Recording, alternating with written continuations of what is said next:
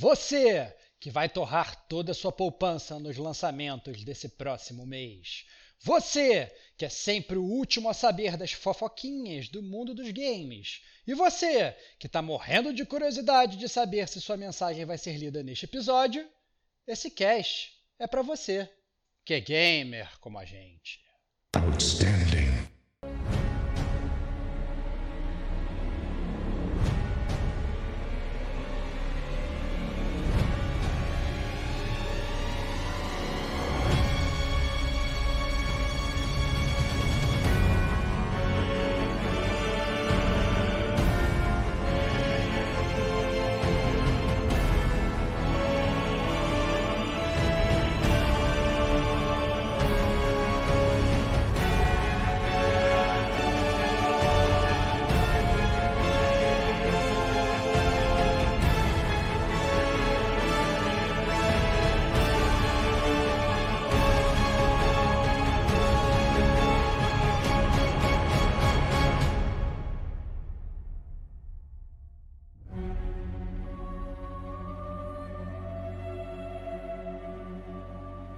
Este é o gamer como a gente.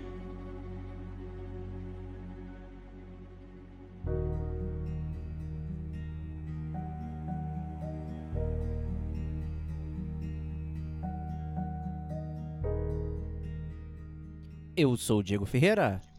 E eu sou o Rodrigo Estevão. E eu sou Kate Schmidt. Sejam muito bem-vindos à 56 edição, dessa vez eu acertei, do GCG News. Começando o mês de, ab de, abril, tá certo, abril. Já esqueci. Tá certo, tá vendo? Cara. Olha aí, cara, já tá enrolado, cara. Eu tá tenho no loop temporal aí, cara. Tô no time, time fall aqui. time fall, cara. Time, time fall. fall. Não é, saiu então... ainda, né? é, não saiu ainda. Tô preso. Então esse é o GCG News começando o mês de novembro, nosso podcast tradicional de notícias. Mas temos muito mais, né, Stevox? Dá um recadinho pra galera. Exatamente. Se você está chegando agora e você não conhece, seja bem-vindo ao Gamer Como a Gente, o melhor podcast gamer de toda a podosfera mundial, mas deixa parte. É, você está escutando Gamer Como a Gente News, é o nosso podcast de notícias, é o podcast que a gente sempre começa o mês para você começar bem informado, saber das notícias que bombaram no mês anterior, saber da, dos jogos que vão ser lançamentos desse mês, saber dos jogos de graça das plataformas de games como serviço. Você vai se divertir muito aqui no Gamer Como a Gente News. Tudo que você precisa saber de informação, você vai encontrar aqui. Não tem jeito de ser diferente. É, mas, obviamente, se você é gamer como a gente, saber das notícias é, não é suficiente, você tem que ter mais. Né? E se você tem que ter mais, você pode ir atrás do Gamer Como a Gente Podcast, que é o nosso, digamos, carro-chefe aqui do Gamer Como a Gente. É lá que a gente faz resenha super aprofundada. Recentemente, inclusive, saiu Death Stranding, daí a brincadeira do Diego com Timefall, saiu do Spec Ops The Line, já saiu do Shadow of the Tomb Raider, já saiu esse ano a gente está on fire, soltando várias resenhas. É também lá que a gente fala sobre temas relevantes da indústria dos games. A gente fez também um podcast, fez muito sucesso recentemente também esse ano sobre o jogo perfeito. Maravilhoso, né? A gente tem aí uma, uma enorme quantidade de bibliotecas de podcast para você acessar aí e sorver desse conteúdo do gamer como a gente. Mas se você ainda assim não está satisfeito, você pode também ir atrás do DLC do gamer como a gente. O DLC é o conteúdo do Gamer Como a Gente, que em teoria são pílulas, conteúdos menores, né? Você vai comprar isso e você vai ser enganado, porque na verdade são conteúdos tão grandes e tão profundos quanto os do Gamer Como a Gente podcast, né? A nossa ideia de fazer conteúdos menores foi totalmente pro saco, a gente não consegue se policiar porque a gente ama falar, a gente é prolixo pra cacete, principalmente eu. Então você vai escutar o GCG podcast DLC e você vai é, se embebedar aí com mais conteúdo do Gamer Como a Gente. Mas se ainda assim você está insatisfeito, você pode também escutar o Chiptune, que é o podcast musical do Gamer Como a Gente. Então, se você gosta de música, se você gosta de games, se você gosta de música de games, você pode ir atrás do Chiptune, né? Já são 10 volumes, inclusive o décimo volume foi lançado esse ano, voltando com o Chiptune. Aê! Finalmente é, mudamos o discurso. Finalmente mudamos o discurso do Gamer Como a Gente News, né? Então já tem o Chiptune que saiu recentemente, vocês podem escutar. Nos divertimos muito falando sobre as músicas de encerramento dos games, olha que maravilha foi. É, vão lá, escutem que vocês vão se divertir pra caramba. E é isso, fiquem antenados no Gamer como a gente, porque toda semana tem sempre conteúdo novo para vocês sobre games. Isso aí. Kate, como é que a galera pode acessar o Gamer como a gente? Tem, além das redes sociais, né, a gente tem o site E você também pode encontrar a gente nas redes sociais, no Twitter, é, no Instagram, no Facebook. E você vai ver lá que tem algumas postagens, às vezes eu posto alguma coisa, às vezes o, o Diego posta alguma coisa, só o Estevam que não gosta muito de postar coisas em redes sociais. Ele foge. É, Exposed agora aqui. Eu moro, eu moro numa caverna, é isso, essencialmente é isso. Mas agora então, o Diego, Diego, Diego tá perguntando muito para todo mundo, eu vou fazer uma pergunta para ele. Diego, se eu quero escutar o podcast, assinar o feed do Gamer Como a Gente, cara, como que eu faço isso, cara? Se para de podcast, eu não entendo muito como eu faço, cara. Como que eu faço, cara? Pô, olha só, o site que a Kate falou para vocês aí tem todo o passo a passo, né? Você inclusive pode ouvir no próprio site, pode fazer o download, né, para quem gosta de ser old school e baixar todos os MP3 para ficar no seu computador. Também pode fazer isso. Se não, você pode acessar Spotify, Deezer, né, todas essas papagaiadas aí, Pocket Cast, Cashbox, né, Apple Podcast. Inclusive, se você tem Apple Podcast, entra lá, dá cinco estrelas pra gente, fala que é o melhor podcast que você já ouviu na vida, que ajuda a gente a aparecer cada vez mais né, nas listas de podcasts. É... Então isso é muito legal, ajuda muito. E é isso aí, o Gamer Como a Gente está em todas as plataformas de podcast aí. Inclusive, faltou uma menção honrosa aqui que estamos também no TikTok, né? Com é vídeos da... Não estamos dançando, mas estamos fazendo muitas brincadeiras ali. Inclusive tem uma luta de um Playstation 4 e um Nintendo Switch. Então não vou dizer mais nada. Vão lá ver. Viralizou. Temos 23 mil views, nunca esperei isso acontecer. Excelente, cara, muito bom. Totalmente tosco. É... Mas vale salientar também que a parte mais importante do, do, do, Gamer Como a Gente News, eu não falei que esse programa que vai começar agora, é que além de saber das notícias, a gente usa ele para ler as cartinhas né, do Gamer Como a Gente. Então, se você quiser aparecer aqui no Gamer Como a Gente News, você ouvinte, a gente adora receber. Quanto mais elaborada e mais complexa for a sua carta. Se você xingar a gente, a gente adora também, a gente ama ler aqui. É, se você falar bem, a gente gosta também. manda é, o seu e-mail para gamercomagente.gmail.com ou então manda é, mensagem para a gente pelo Instagram. Então, você entrando lá no arroba gamercomagente, mandando mensagem por lá, a gente, ela pode aparecer aqui também no, no Gamer Como a Gente News. É isso, Diego? Isso aí. Então, acho que a gente pode começar. É, ah, não, tem um último recado, né? Que a gente sempre fala isso, das cara? camisetas do Gamer Como a Gente. Olha só. Né? A gente sempre menciona, ah, vai lá nas forjas e tal, e, e as forjas. É, estão desativadas por enquanto, continuam desativadas. Porém, você pode adquirir a sua camiseta direto com o Gamer Como a Gente no Instagram, mandando aquela DM maneira. Já recebemos vários pedidos e pessoas já receberam suas camisetas, mandaram a fotinho lá pra gente e tal. É, vai uma mensagem bacana, vai uma eco bag, vai a própria camiseta, é óbvio, né? Não, que bom, né, deixa, deixa, de ir. A camiseta está 30 reais, gente. 30 reais com frete grátis, tá? Então é só para você ter a camiseta. É isso, né? A gente vai pagar o frete é... com o dinheiro que você deu e é isso. É, na verdade é, é preço de custo total só pra só porque a gente é maneiro pra caramba. Isso aí. Parando, Isso aí. Então, é. E aguardem, entretanto, o Patreon de um milhão de helicópteros, né? Esse tá chegando, é. verdade. Estamos planejando, estamos planejando. planejando. O Diego sempre. O Diego, todo podcast, ele faz questão de falar do Patreon do Gamer com a gente, que ainda não existe, né? Às vezes a galera pergunta, pô, o Diego fala sempre do Patreon. Já existe? Não existe? Não, não existe, mas um dia, quem sabe, vai surgir aí. A gente vai lançar essa parada com conteúdos exclusivérrimos Isso. aí pro, pro, pros ouvintes do Gamer com a gente. É isso aí. Então, vamos começar aqui com a primeira carta, que na verdade não é uma carta, é uma bíblia. Né? Então, excelente, cara. Recebemos do adoro, cara. Paulo Grance via Bíblia. Muito bom. Eu vou começar lendo aqui. Fala galera, meu nome é Paulo, a.k.a. Altair Morren, no mundo virtual. Vim aqui falar que vocês são muito. Mentira, pode falar palavrão. São muito foda. Descobri vocês no meio da pandemia e desde então são os meus companheiros diários enquanto trabalho. Queria parabenizar o trabalho de vocês por toda a dedicação, diversidade de pautas e zoeiras que me fazem segurar o riso para não parecer um retardado no escritório. Adorei o podcast do Awards e me vi inspirado para fazer uma eu mesmo. Sei que vai ficar um pouco grande a cartinha, mas não vai ter jeito. As minhas escolhas são. E aí? Continue aí, Kate, pra gente. Fala a primeira. Bom, começando, podcast Game of the Year DLC Número 79. Ninguém bate como a gente. Aí ele diz o seguinte: Achei incrível o tema. Ri demais sozinho com os debates com o pessoal do Player 1, principalmente a parte sonoplástica de God of War. E me lembrou muitas conversas com meu primo que cresceu comigo jogando videogame. Realmente foi engraçado. Foi muito bom. Essa DLC.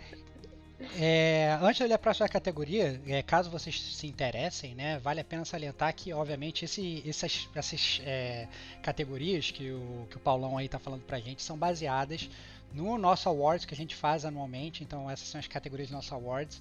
É, a gente, obviamente, deu os nossos ganhadores. Esse aqui é, são, obviamente, os vencedores dele, como ele falou. Né? Então, muito, muito, muito divertido. A próxima categoria que ele falou é o jogo que eu sabia que era ruim, mas eu comprei mesmo assim. E o vencedor dessa categoria dele foi o Cyberpunk 2077, que ele chama aqui de Cyberbug 2077. Ele falou o seguinte: Não foi bem uma compra minha, mas pedi de Natal para minha namorada de pré-lançamento. Detalhe: primeira vez que faço essa besteira e provavelmente a última.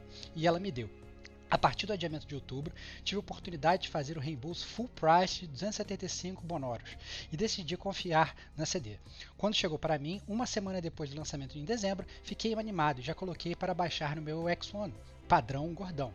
O resto você já deve imaginar. Estou com ele encostado e só joguei 20 minutos do jogo antes de dropar. É lamentável isso, né? É, a gente já falou aqui várias vezes a decepção que foi o Cyberpunk 2077. Não só, obviamente, pelos bugs, que é horrível a gente pegar um jogo só com bug, mas pela expectativa que ninguém esperava aí que a CD Projekt Red fosse lançar um jogo da Bethesda, né? Então, bem complicado, bem complicado isso. A gente fica triste, mas não sei, né?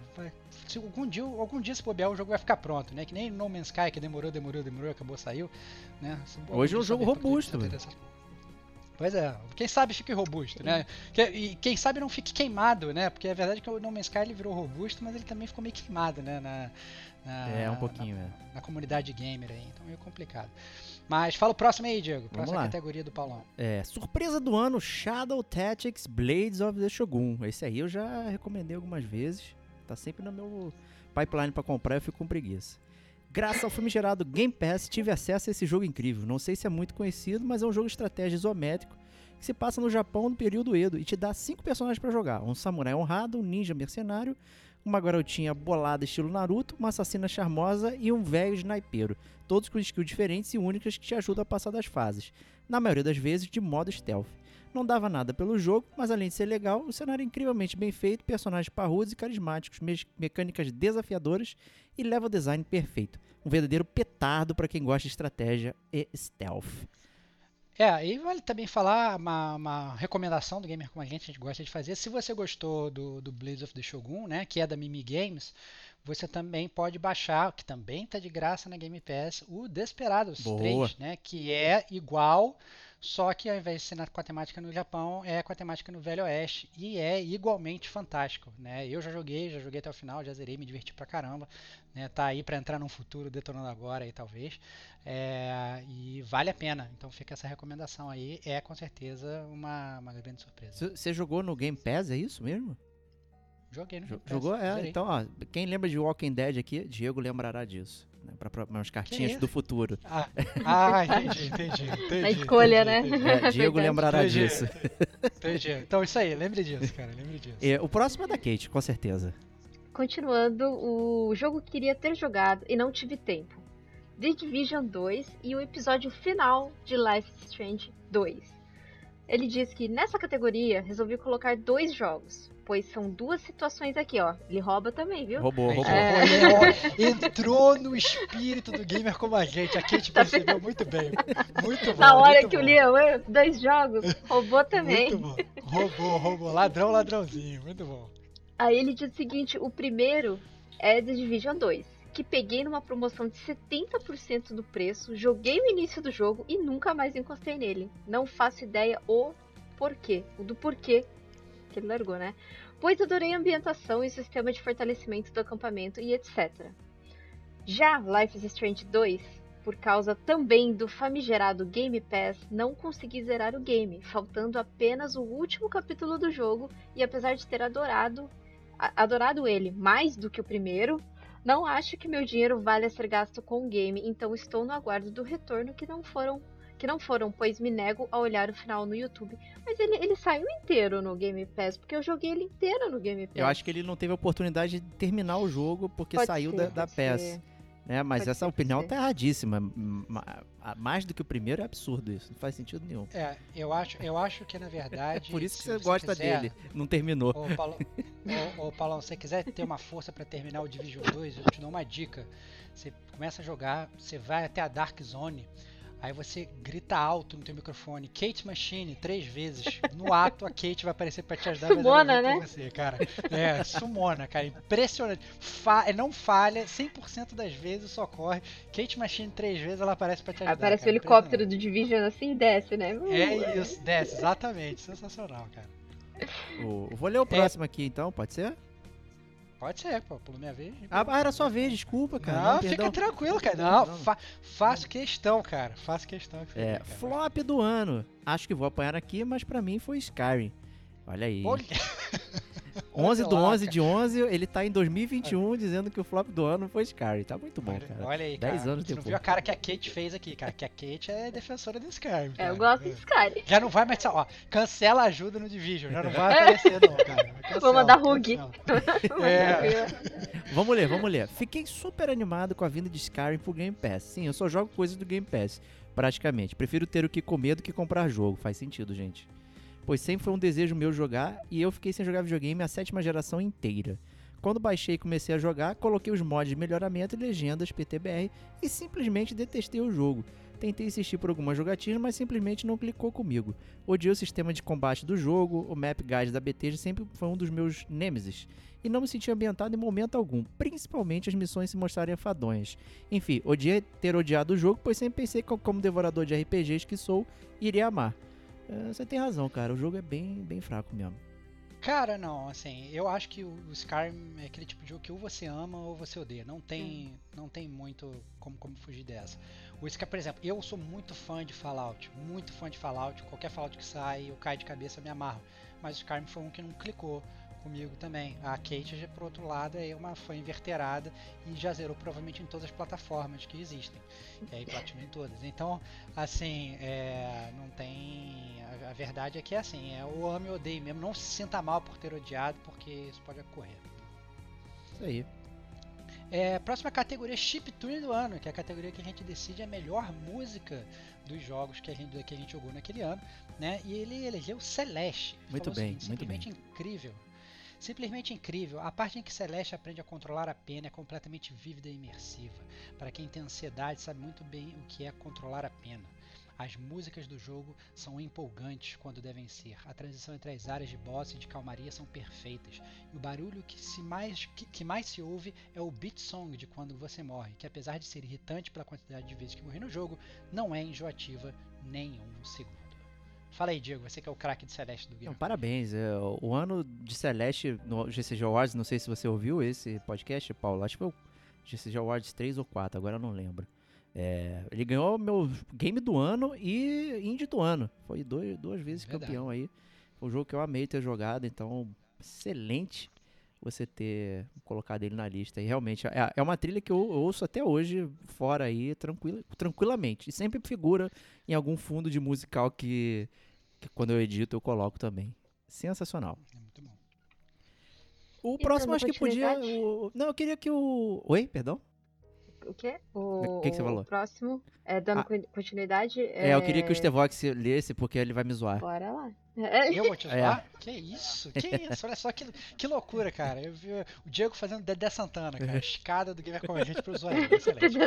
Próximo, o próximo jogo é. O próxima categoria é o troféu mestre platinador, que a gente escolhe essencialmente. Às vezes o jogo que a gente, que a gente platina, mas às vezes. A gente até meio mudou um pouco esse ano, né? É, a gente falou falar sobre os jogos que a gente zera, porque às vezes até falta tempo aqui no Gamer com a gente para platinar. E ele escolheu o seguinte: The Walking Dead. E ele falou o seguinte.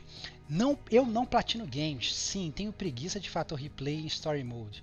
E apesar de The Walking Dead da Telltale ser um dos meus jogos favoritos por causa da Badass Clementine, inclusive a melhor personagem feminina de todos os jogos de videogame, eu só platinei o jogo porque literalmente você platina ele jogando pela primeira vez e passando os capítulos. Ou seja, é a platina do Diego. O Diego ele tá, tá desde o início do Gamer Como a Gente, no que a gente tem esse troféu mestre platinador, ele só coloca jogos da Telltale, porque é assim que ele platina games. Ele dá play, ele joga, ele platina. Parabéns, Paulão, você tá um seguidor oficial do Diego. É assim que se platina Eu cheguei ao games. cúmulo de ter duas Diego. vezes a mesma platina. Uma no, no PS3 e outro no Vita.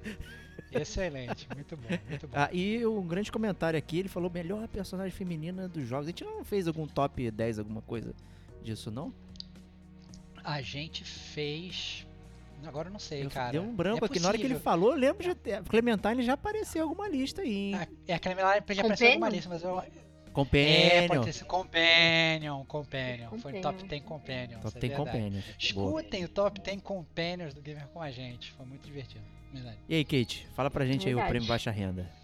Ah, o prêmio Baixa Renda, ele escolheu aqui Overcooked 2. E ele diz: Que jogo incrivelmente divertido, meus amigos. Joguei ele inteiro com a minha namorada e fiquei super chateado de ser um, um jogo tão curto. Bom, ele jogou com a namorada. Agora, se ela ainda é namorada dele depois É. desse jogo, eu não sei. Olha aí. Né, olha porque aí. esse Muita jogo- nesse amor. que esse jogo destrói um pouco o relacionamento. Mas continuando, perdemos horas e horas brigando um com o outro por não conseguir entregar um prato a tempo ou montar ele de forma errada. E apesar dessas brigas, nos divertimos muito.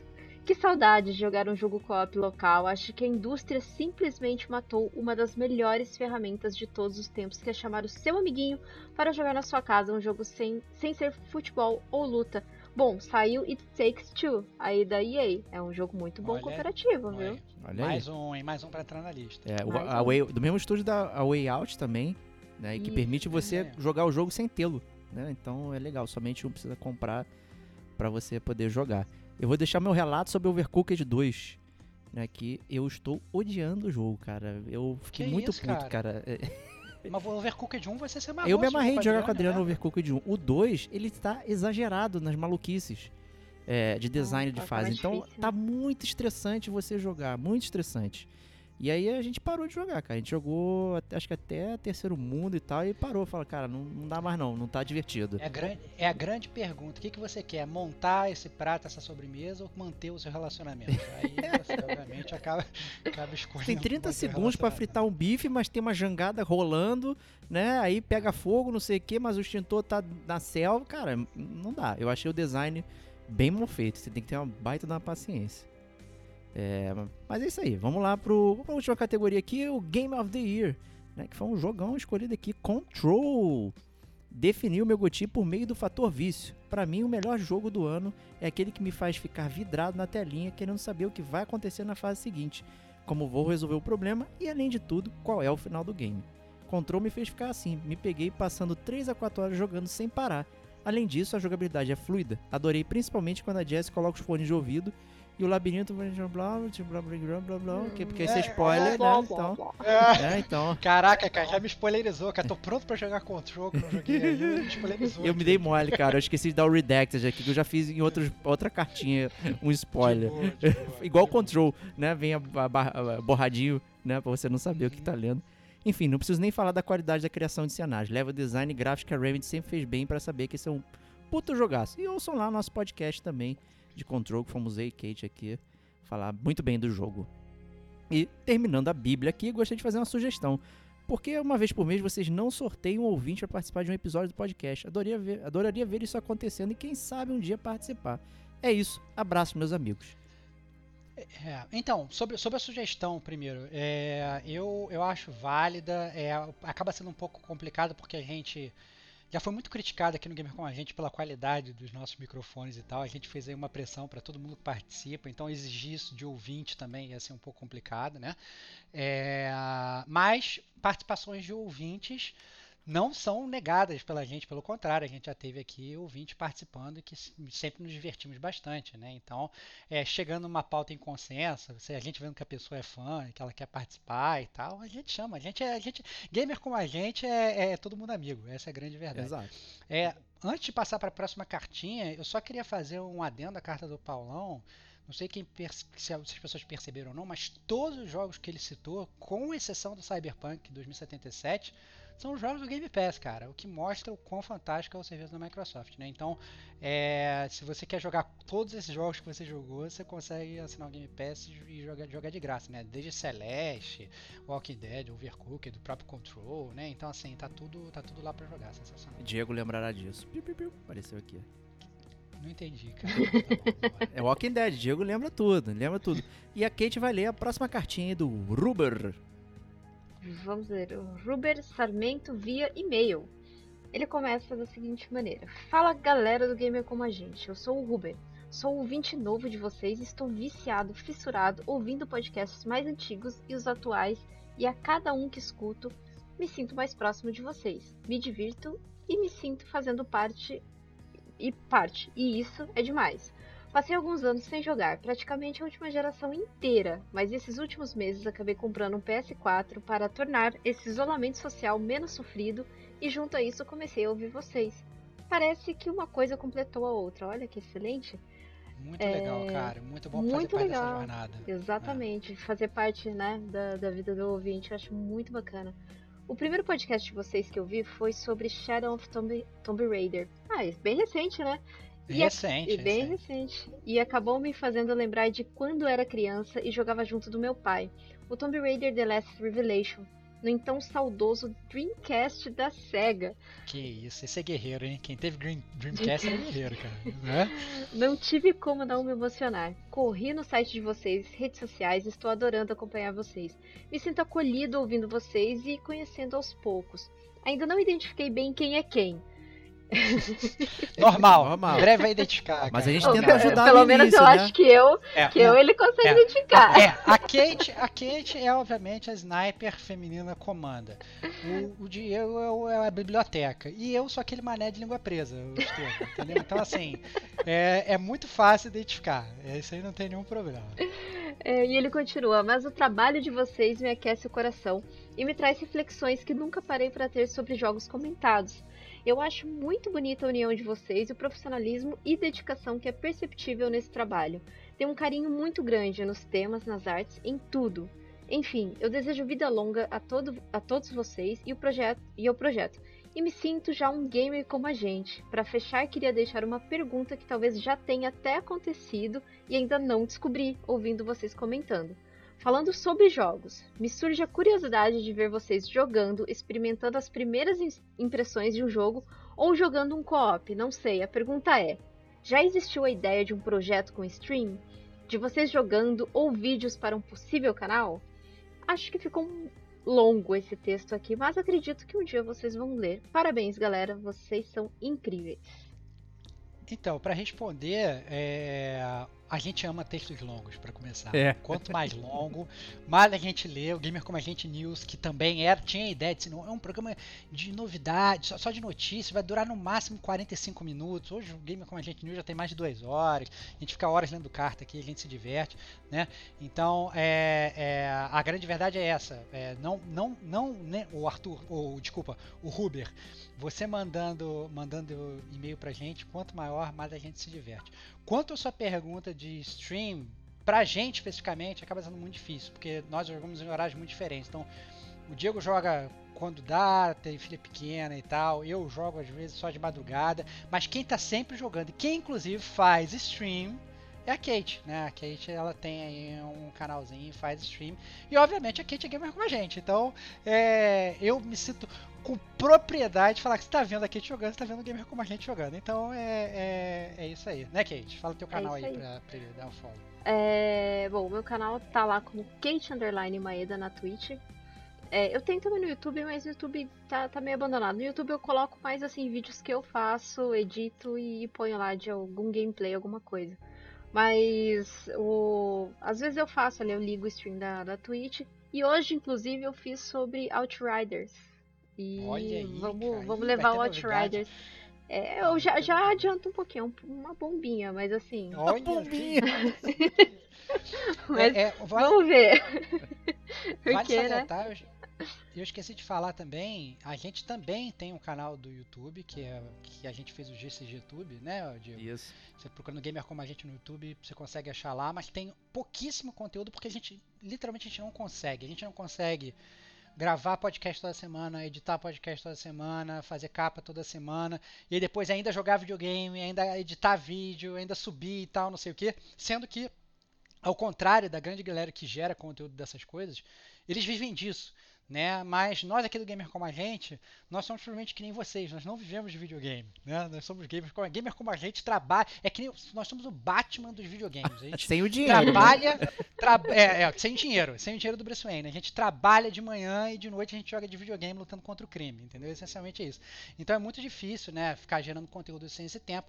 Mas, obviamente, quer jogar com a gente, quer saber como é que é jogar com a gente, adiciona a gente no, no PlayStation, na, na, na Game Pass, adiciona a gente na, na- na- no, no computador, onde quer que seja. E aí entra no multiplayer da vida. A gente já fez multiplayer com o 20 e tal, a gente já se divertiu fazendo isso. Então, é, é o jeito mais fácil de jogar com a gente. Essa é a grande verdade. Entra lá no Quem Somos, no, no site do Gamer Com a Gente, no gamercomagente.com, que vai ter todas as IDs, né? é, PlayStation, Xbox e Switch pra jogar com a gente lá. É, e rola party, rola bate-papo e tal.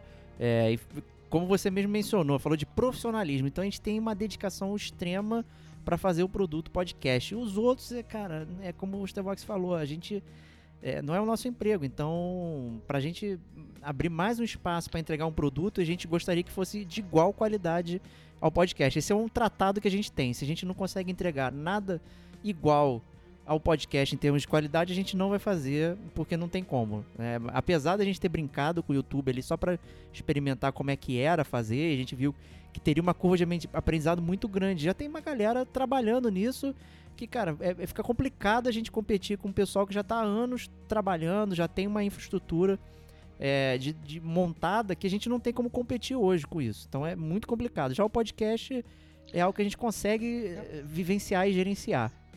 Eu ainda diria até mais, né? nem questão, muita questão de comparativo com os outros. Eu acho que a partir do momento que a gente dedicasse mais do nosso tempo para fazer um canal do YouTube, automaticamente a gente teria menos tempo pro podcast. E a Também. gente cairia a qualidade do podcast. Essencialmente é isso. Assim, se o outro tá fazendo. Eu, pelo menos, eu penso assim, né? Se o outro tá fazendo um podcast melhor do que a gente, ou pior, ou tá fazendo um canal do YouTube melhor ou pior.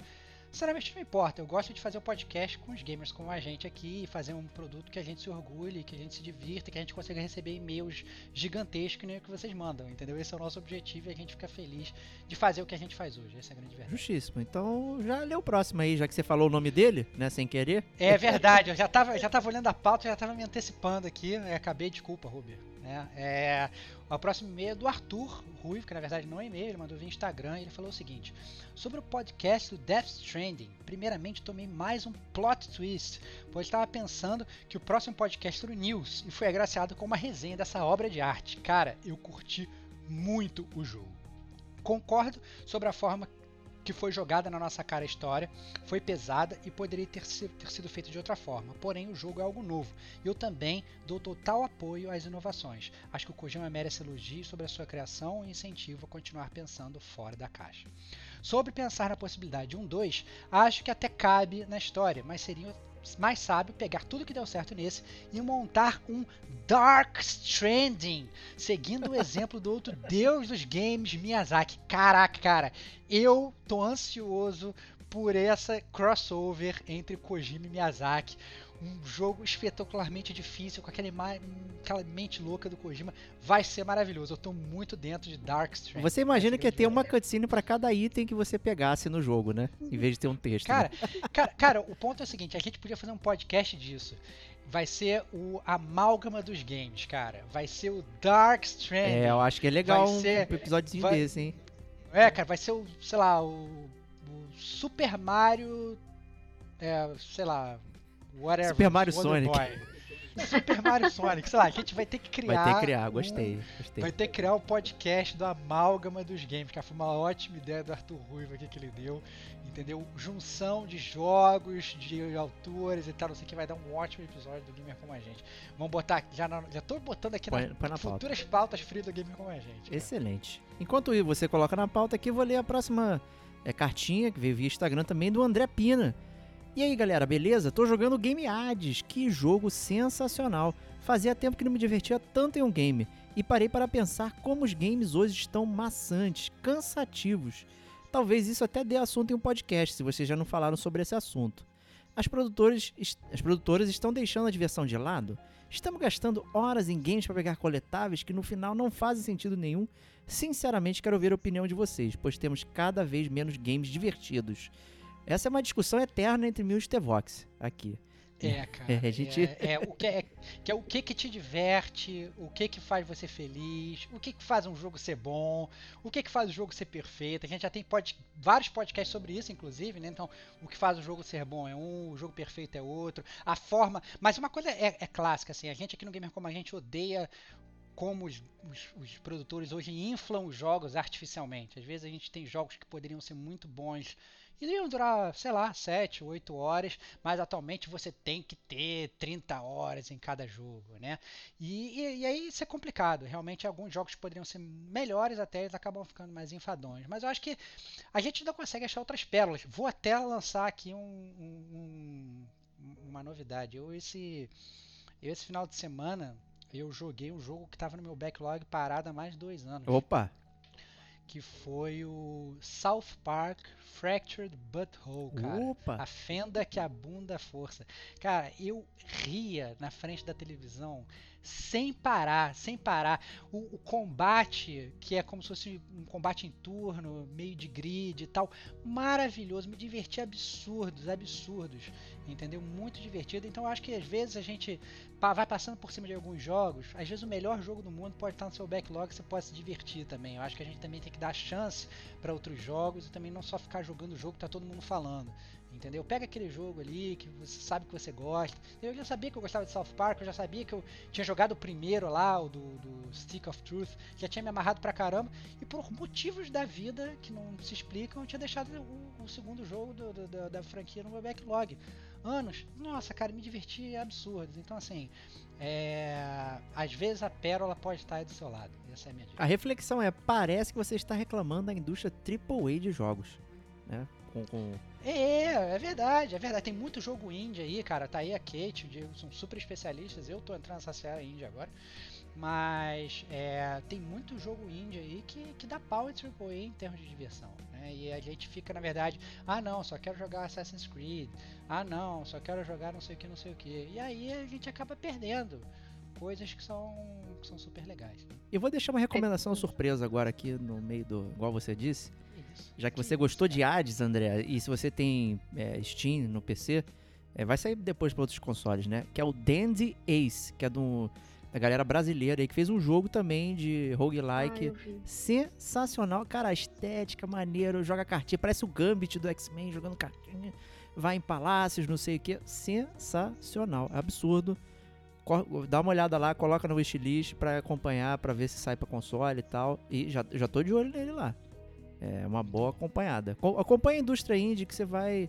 é, vai pegar umas pérolas boas. Só não vai achar que indie é, Activision é indie, como eu já vi numa discussão essa semana na internet aí. né? É, não dá, não dá. Né? Mas aí, Kate, lê pra gente a próxima aí.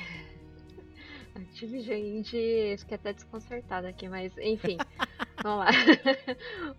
William Santana via Instagram. Ele diz o seguinte: Fala galera do GCG, tudo certo? Acompanho o cast há poucos meses, enquanto nostalgicamente buscava podcasts falando sobre Chrono, Chrono Trigger ou Chrono Trigger, não, não sei se eu falei certo. É Enfim, Trigger, tá aí as- Trigger. a- as, Trigger é o as brasileiro. possibilidades. Ah, é. Tiger brasileiro. A partir daí, passei a seguir e acompanhar continuamente os casts, bem como muitos episódios antigos de temas que me chamaram a atenção. Parabéns pelo ótimo trabalho. Vamos lá. Como grande fã de J- JRPGs, mais precisamente Final Fantasy pela nostalgia e principalmente a saga Dragon Quest, por ainda ser um RPG mais clássico, sim, eu nasci nos anos 80. Seria possível Opa! A gente um também, cast- tá? Nós. Todos É, nós, todos, nós. nós aqui. Bota na mesa aqui. Seria possível um cast apenas sobre JRPGs? Dentro desse tema, gostaria de ouvir a opinião de vocês em duas perguntas e fazer dois pedidos. Primeiro, os sistemas de combate nesses jogos estão ultra- ultrapassados? RPGs de turno ainda são relevantes? Vocês querem responder a primeira pergunta e depois eu vou para a segunda? Não, pode, pode falar Pode segunda falar, que pode a gente falar. faz um apanhado. né? A segunda, é, posso estar enganado, mas não vi nenhum episódio sobre Dragon Quest. Rola um cast? Por favor, deem uma opinião sobre a saga Dragon Quest. Grande abraço. Diego, quer, quer ir você ou vou eu? Ah, eu, eu- rola? eu vou fazer um comentário que é um Dedé Santana pra você, então. Pra fazer a super Excelente, vai fundo. Cara, adoro, adoro, cara. Adoro. O, é, Quem ouviu o o GCG News passado, a gente teve um comentário de um ouvinte que foi idêntico a esse de JRPGs, da questão de turno. É, O que, que a gente pensa do. A gente falou até um pouquinho brevemente do. Que a gente pensa do, do turno e tal. A gente até tem uma brincadeira aqui antiga, que eu fico zoando que o Stevox gosta do conceito, mas toda vez que ele vai jogar um jogo de turno hoje, ele não consegue. Estou Moisés? jogando nesse, estou jogando nesse exato momento Oh! Octopath Traveler do Game Pass, cara. Game Pass? Só, só, Não, não é, é, possível. cara, tô não é jogando. Juro pra você, cara, tô jogando, cara. Em breve minhas impressões, cara. Não posso falar porque aí vai ser spoiler, cara. É, então, meu amigo William, é, você nos dá mais força ainda pra fazer esse podcast do JRPG, que é um que a gente tá devendo, que é um estilo que, que a gente gosta muito aqui no Gamer Como a Gente. E a gente tá devendo, realmente já está anotado na pauta, vai sair. Vai sair em breve. É, vai, vai sair em breve, inclusive. É, como falou o Diego. A gente ama também JRPG. Né? Foi, inclusive, o- o tipo de jogo que me aproximou do Diego. Né? Quem escuta o Gamer com a gente há algum tempo sabe que eu, eu e o Diego nós ficamos. Nós éramos colegas de trabalho, nós, nós viramos amigos gamers e, por consequência, gamers como a gente. Conversando sobre Final Fantasy VII, né? O dia que eu salvei ele do marasmo, que ele tava lá triste e tal. Todo mundo só falava de Aliás, um FIFA. amigo, né? Todo mundo só falando de FIFA e tal. Eu falei, vou conversar com esse cara no elevador. Ele foi descer de elevador e tal. Eu falei, tu gosta de Final Fantasy, cara? E aí o olho dele brilhava, cara. Nossa, foi maravilhoso. E aí, é, é, é, então a gente ama JRPG. A gente ama a ideia de JRPG, mas será que a gente ama JRPG ainda hoje? Será que o JRPG mudou? O JRPG de antes era uma coisa, agora é o novo JRPG? Muitas coisas para se abordar nesse podcast que com certeza vai sair. Obviamente, a gente vai ter que falar de Dragon Quest. Né? Isso não saiu um cast full Dragon Quest, só que o problema do Dragon Quest é que são milhões de Dragon Quest. Não dá pra também. Hoje a gente faz um podcast da série, né? Inclusive vai falar de Dragon Ball também, faz algum paralelo bizarro. Ou, Olha, Dr. então, Slump, gente- né? Vamos lá também. é, ou então a gente, ou então a gente vai ter que selecionar e aí é, tem, tem que parar pra ver quais foram que foram jogados. Tem- inclusive tem uns que saíram recentemente aí que se puder a gente Tem falar um mais 11 na Game Pass aí. Acho que a Kate pegou também, não jogou o, o demo, alguma coisa. Eu lembro de a gente ter conversado isso. Do. Não. O não, Echoes of 11, an Elusive Age, que é o 11. Tinha saído no o 11 eu Switch. Saiu no Switch, Isso. eu, não, só que eu acho que eu não peguei ele. Eu Ah, só tá. acho que comentei, mas eu não, não, não cheguei a. É vontade. Ficou com vontade. A- é a pegar. Eu comprei é ele, tá lá no meu backlog, peguei numa promoção. Stevox tem acesso aí via Game Pass. Eu joguei o Dragon Quest 8 também na época, mas eu não sou muito tava em versado em Dragon Quest não, confesso. Tá? A opinião sobre Dragon Quest é, ele é um evento cultural no Japão, é isso. É uma parada absurda. A galera faz feriado quando tem lançamento de Dragon Quest. Eu já li algumas matérias e tal. É insano. Insano, meu. Não pode trabalhar não, meu. Imagina aqui, É. ia ser demais, né? Se eu, ah, hoje eu não vou trabalhar não, que eu vou jogar um, um Final Quest. Fantasy É VII. Remake. Né? É excelente, cara. Pô, é tudo que a gente é quer, tudo que cara. eu queria. Cara, os japoneses são tudo que a gente quer, cara. Essa é a grande verdade. O próximo é, comentário aqui via Instagram, vou deixar pro nosso amigo Estevox. É o seguinte, o próximo comentário, para você entender ele direito, vocês têm que escutar o podcast número 112 do Gamer Como a Gente, que é do Spec Ops, né? Spec Ops The Line. A gente entrou numa discussão muito boa mais para o final do podcast sobre todo aquele M do Press F to pay respects, né? Aperte F para, para, para prestar homenagem aí e tal, para, para ser respeitoso e afins. E aí o Paulo Roberto do Instagram ele comentou o seguinte: pô, eu discordo disso, meus caros gamers. Toda situação que eu vejo a galera colocando F é sempre de maneira séria e respeitosa. Tem situações com um certo tom de zoeira e tal, onde se coloca F, mas nunca no sentido foda-se que fulano morreu, ou brincando com algo sério. São Fs de zoeira. É, é, são Quando, quando são? são F de zoeira, quando são F de zoeira, costumam ser piadas que o F poderia ser utilizado no sentido de e morreu. E lá, vídeo cacetados, etc. Cara, eu comento ou você comenta, Diego? Porque.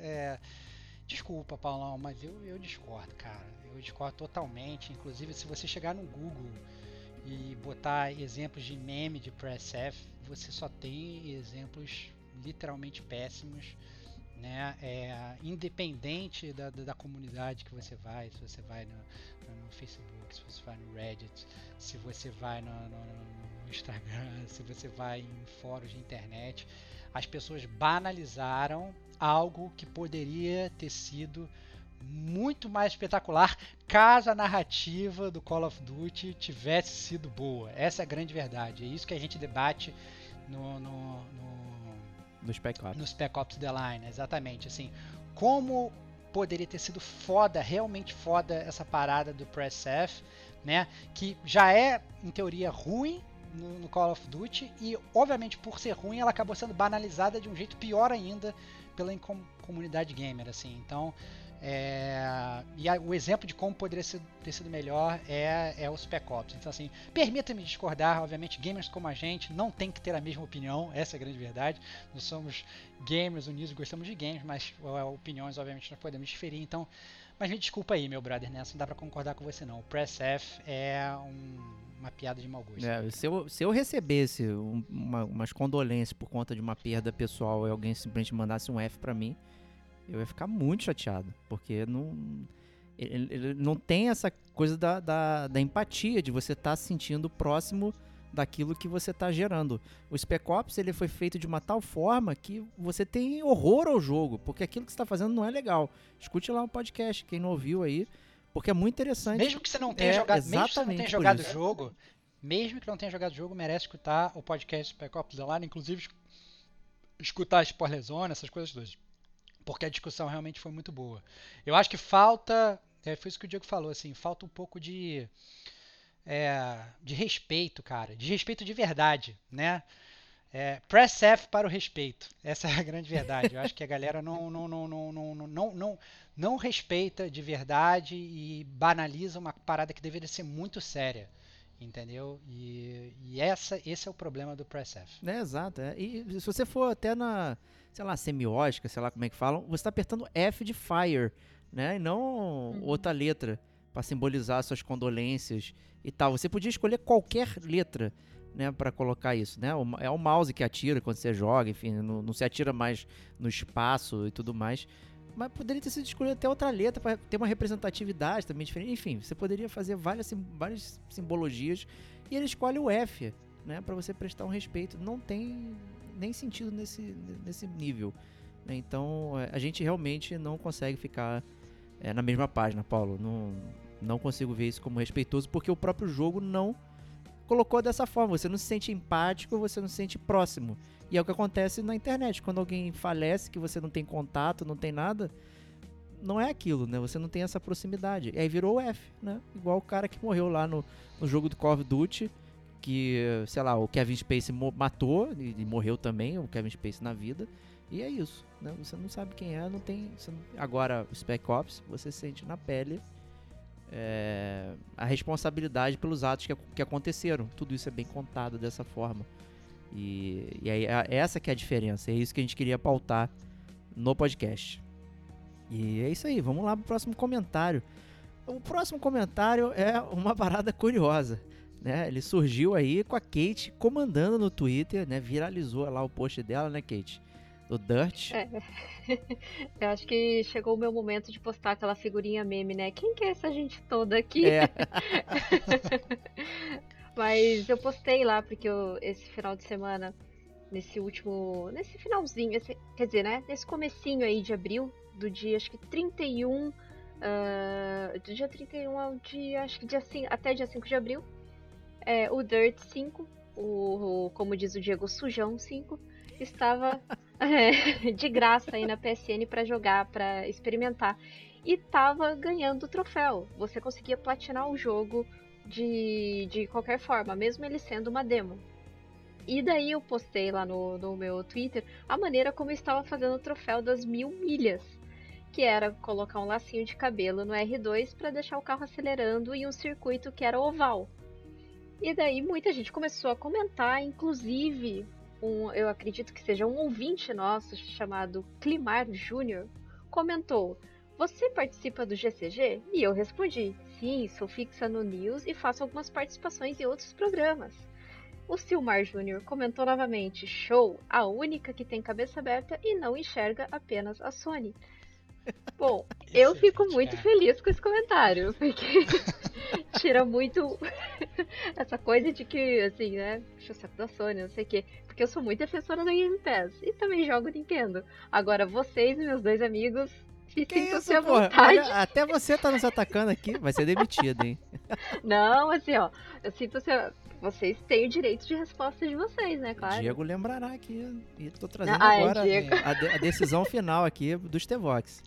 Diego, se lembrará disso. É, então, eu, eu vou ser bem sincero, assim. é, eu, sinceramente, eu tenho.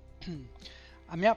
Assim, a primeira pergunta do, do, do, do Silmar, ele, ele pergunta assim: Kate, você participa do GCG?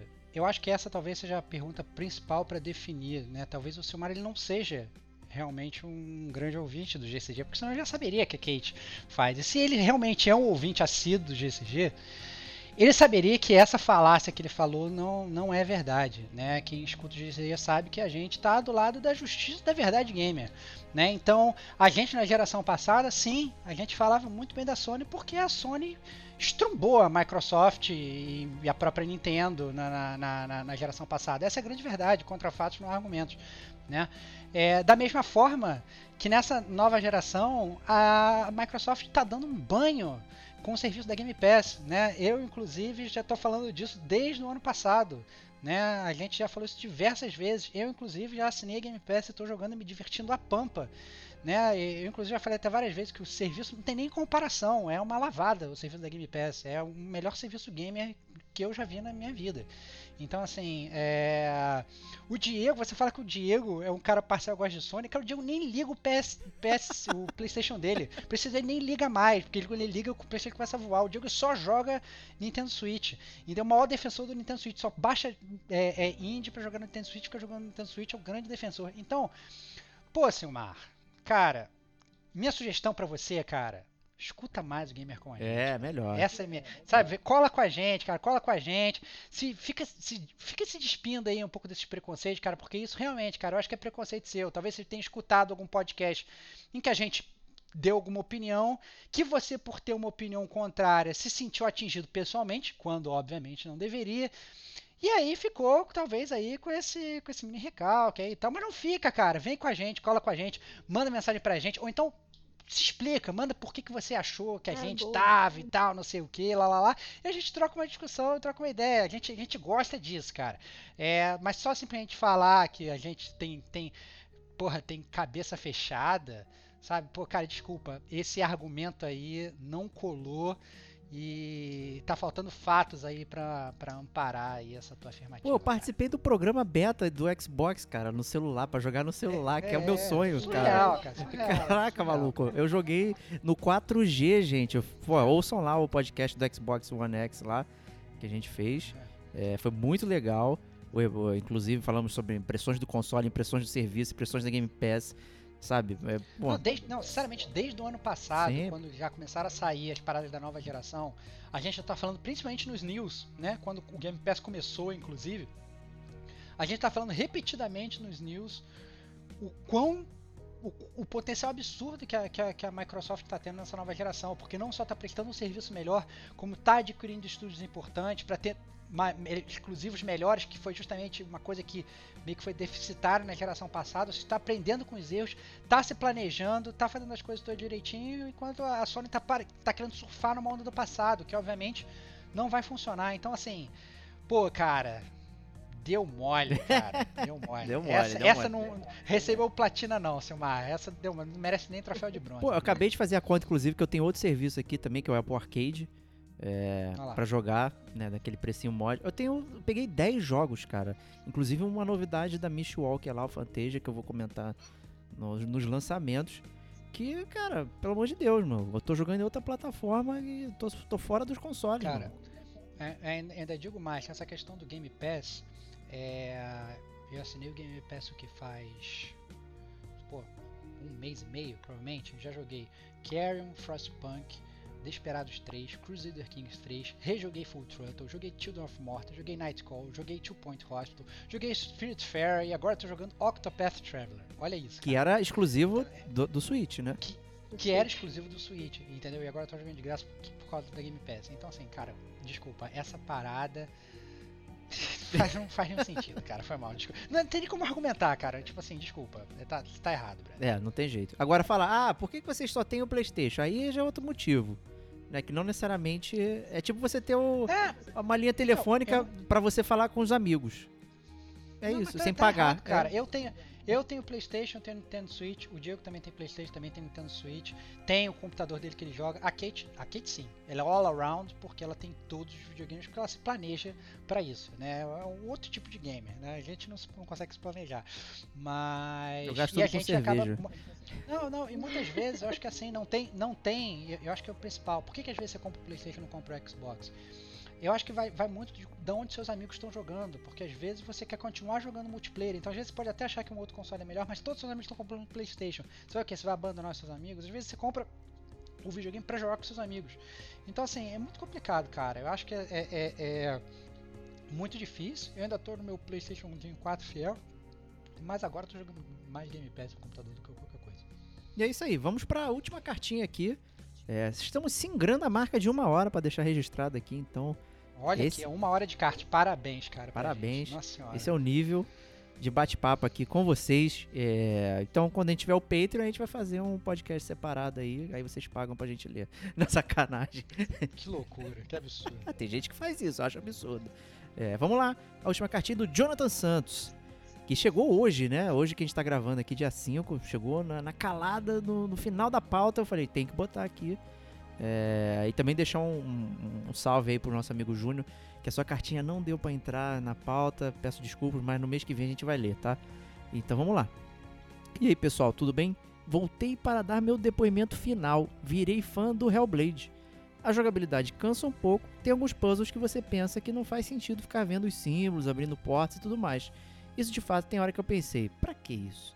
Mas depois de terminar o jogo e consumir tudo que foi envolvido para a criação do mesmo, os depoimentos dos médicos e pacientes sobre os padrões que as pessoas com esqui- esquizofrenia criam e tudo que envolve essa doença, o jogo ficou maravilhoso, porque tudo faz sentido. A gente está no mundo da Senua, inclusive quando ela quebra a quarta parede diversas vezes falando, olhando para o gamer, isso dá a impressão que a gente é uma das vozes que ela ouve. Olha só, é belo questionamento, hein? Eu achei que sim. É muito sutil como a história vai se desenvolvendo e o mundo que ela cria começa a fazer total sentido no final. Isso de fato é ambientado para o gamer.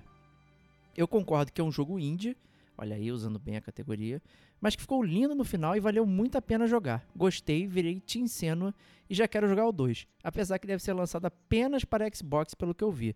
É isso aí, quem tem Game Pass vai ter Day One o Hellblade 2 aí.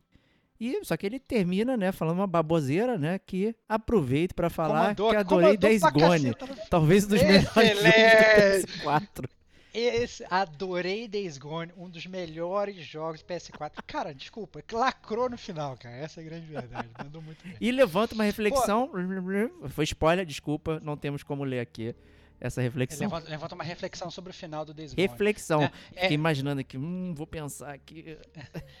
Não, assim, sobre, sobre o, o Jonathan, assim, eu entendo perfeitamente isso que ele falou do Senua. Inclusive, várias vezes aqui no podcast, é, eu falei que o Senua era um jogo que eu amaria amar, é, mas inclusive eu a minha trajetória foi mais ou menos que nem a dele. A diferença é que ele zerou o jogo todo e continuou consumindo, e aí depois ele passou a achar a parada maneira, né? Eu não, eu cheguei nos primeiros três puzzles, eu falei, cara, desculpa, eu, não, eu tenho pouco tempo, eu não vou conseguir passar por isso para depois poder achar o jogo maneiro, né? É, acaba sendo muito mais ou menos aquela conversa do Death Stranding, né? A gente teve essa conversa do Death Stranding. né? Exatamente. Você tem que talvez, você, você joga muito e tal, não sei o que, você tem que gastar muitas horas para você receber a história e tal, não sei o que. Anyway, né? Então, assim, a, a diferença é que o, o gameplay, entre, por exemplo, o gameplay do, do, do, do Senu e do Death Stranding, né? O, o gameplay do Death Stranding me pegou totalmente. O gameplay do Senu não me pegou. E aí isso me deixou um pouco para trás. Eu amaria amar, eu entendo perfeitamente. Eu acho que essa parte fora da esquizofrenia e tudo. Puta, eu já li sobre, já, já absorvi o conhecimento, já me diverti e tal, não sei o que, sabendo sobre isso. Só que infelizmente o jogo, o jogo não clicou comigo. Ao contrário do Days Gone, cara, que é um jogo que é tão indie, que é tão Não é indie, indie não, essa bosta, Quando- cara.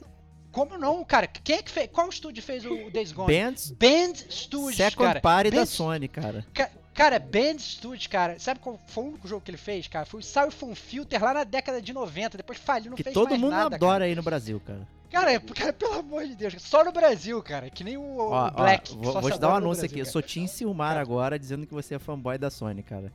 Cara, é, é- Não, mas o, o Days, o Days Gone, o problema do Days Gone é isso. O problema do Days Gone é que a galera olha pro Days Gone e fica esperando um Triple A. Não é um Triple A, a gente falou sobre os podcast.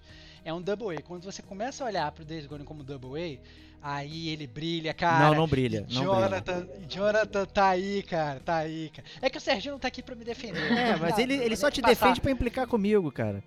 Vou nem passar a palavra pra Kate, porque a Kate eu sei que ela vai atacar também. Escutem o podcast do Gamer com a gente sobre Days Gone. Discussões homéricas, foi divertido, vocês vão dar muita risada.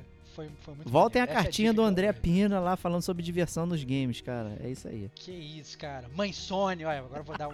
vou- vamos, vamos, vamos cair na pilha pra falar que a Sony é maneiro. Mãe Sony, é! Rock and roll.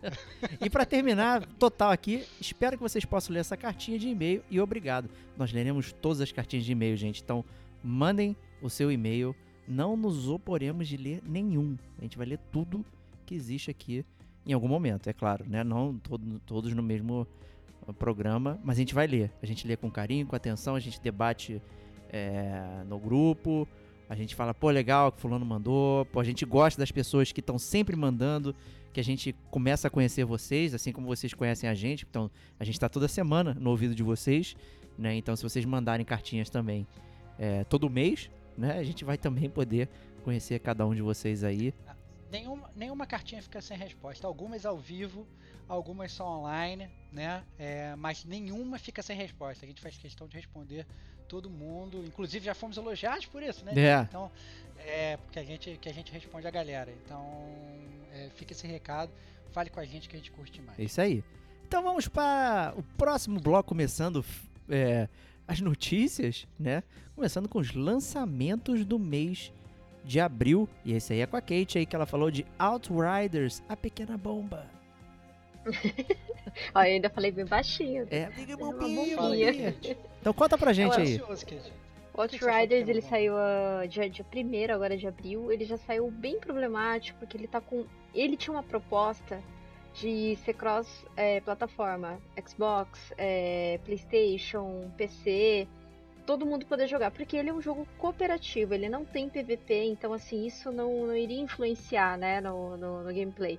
Então, assim, sendo full cooperativo, beleza, vamos fazer cross. O problema é que o cross está dando problema e você não consegue jogar com outras plataformas. E além disso também, o online dele tá bem problemático, tá, tá bem lagado, mesmo com pessoas da mesma região.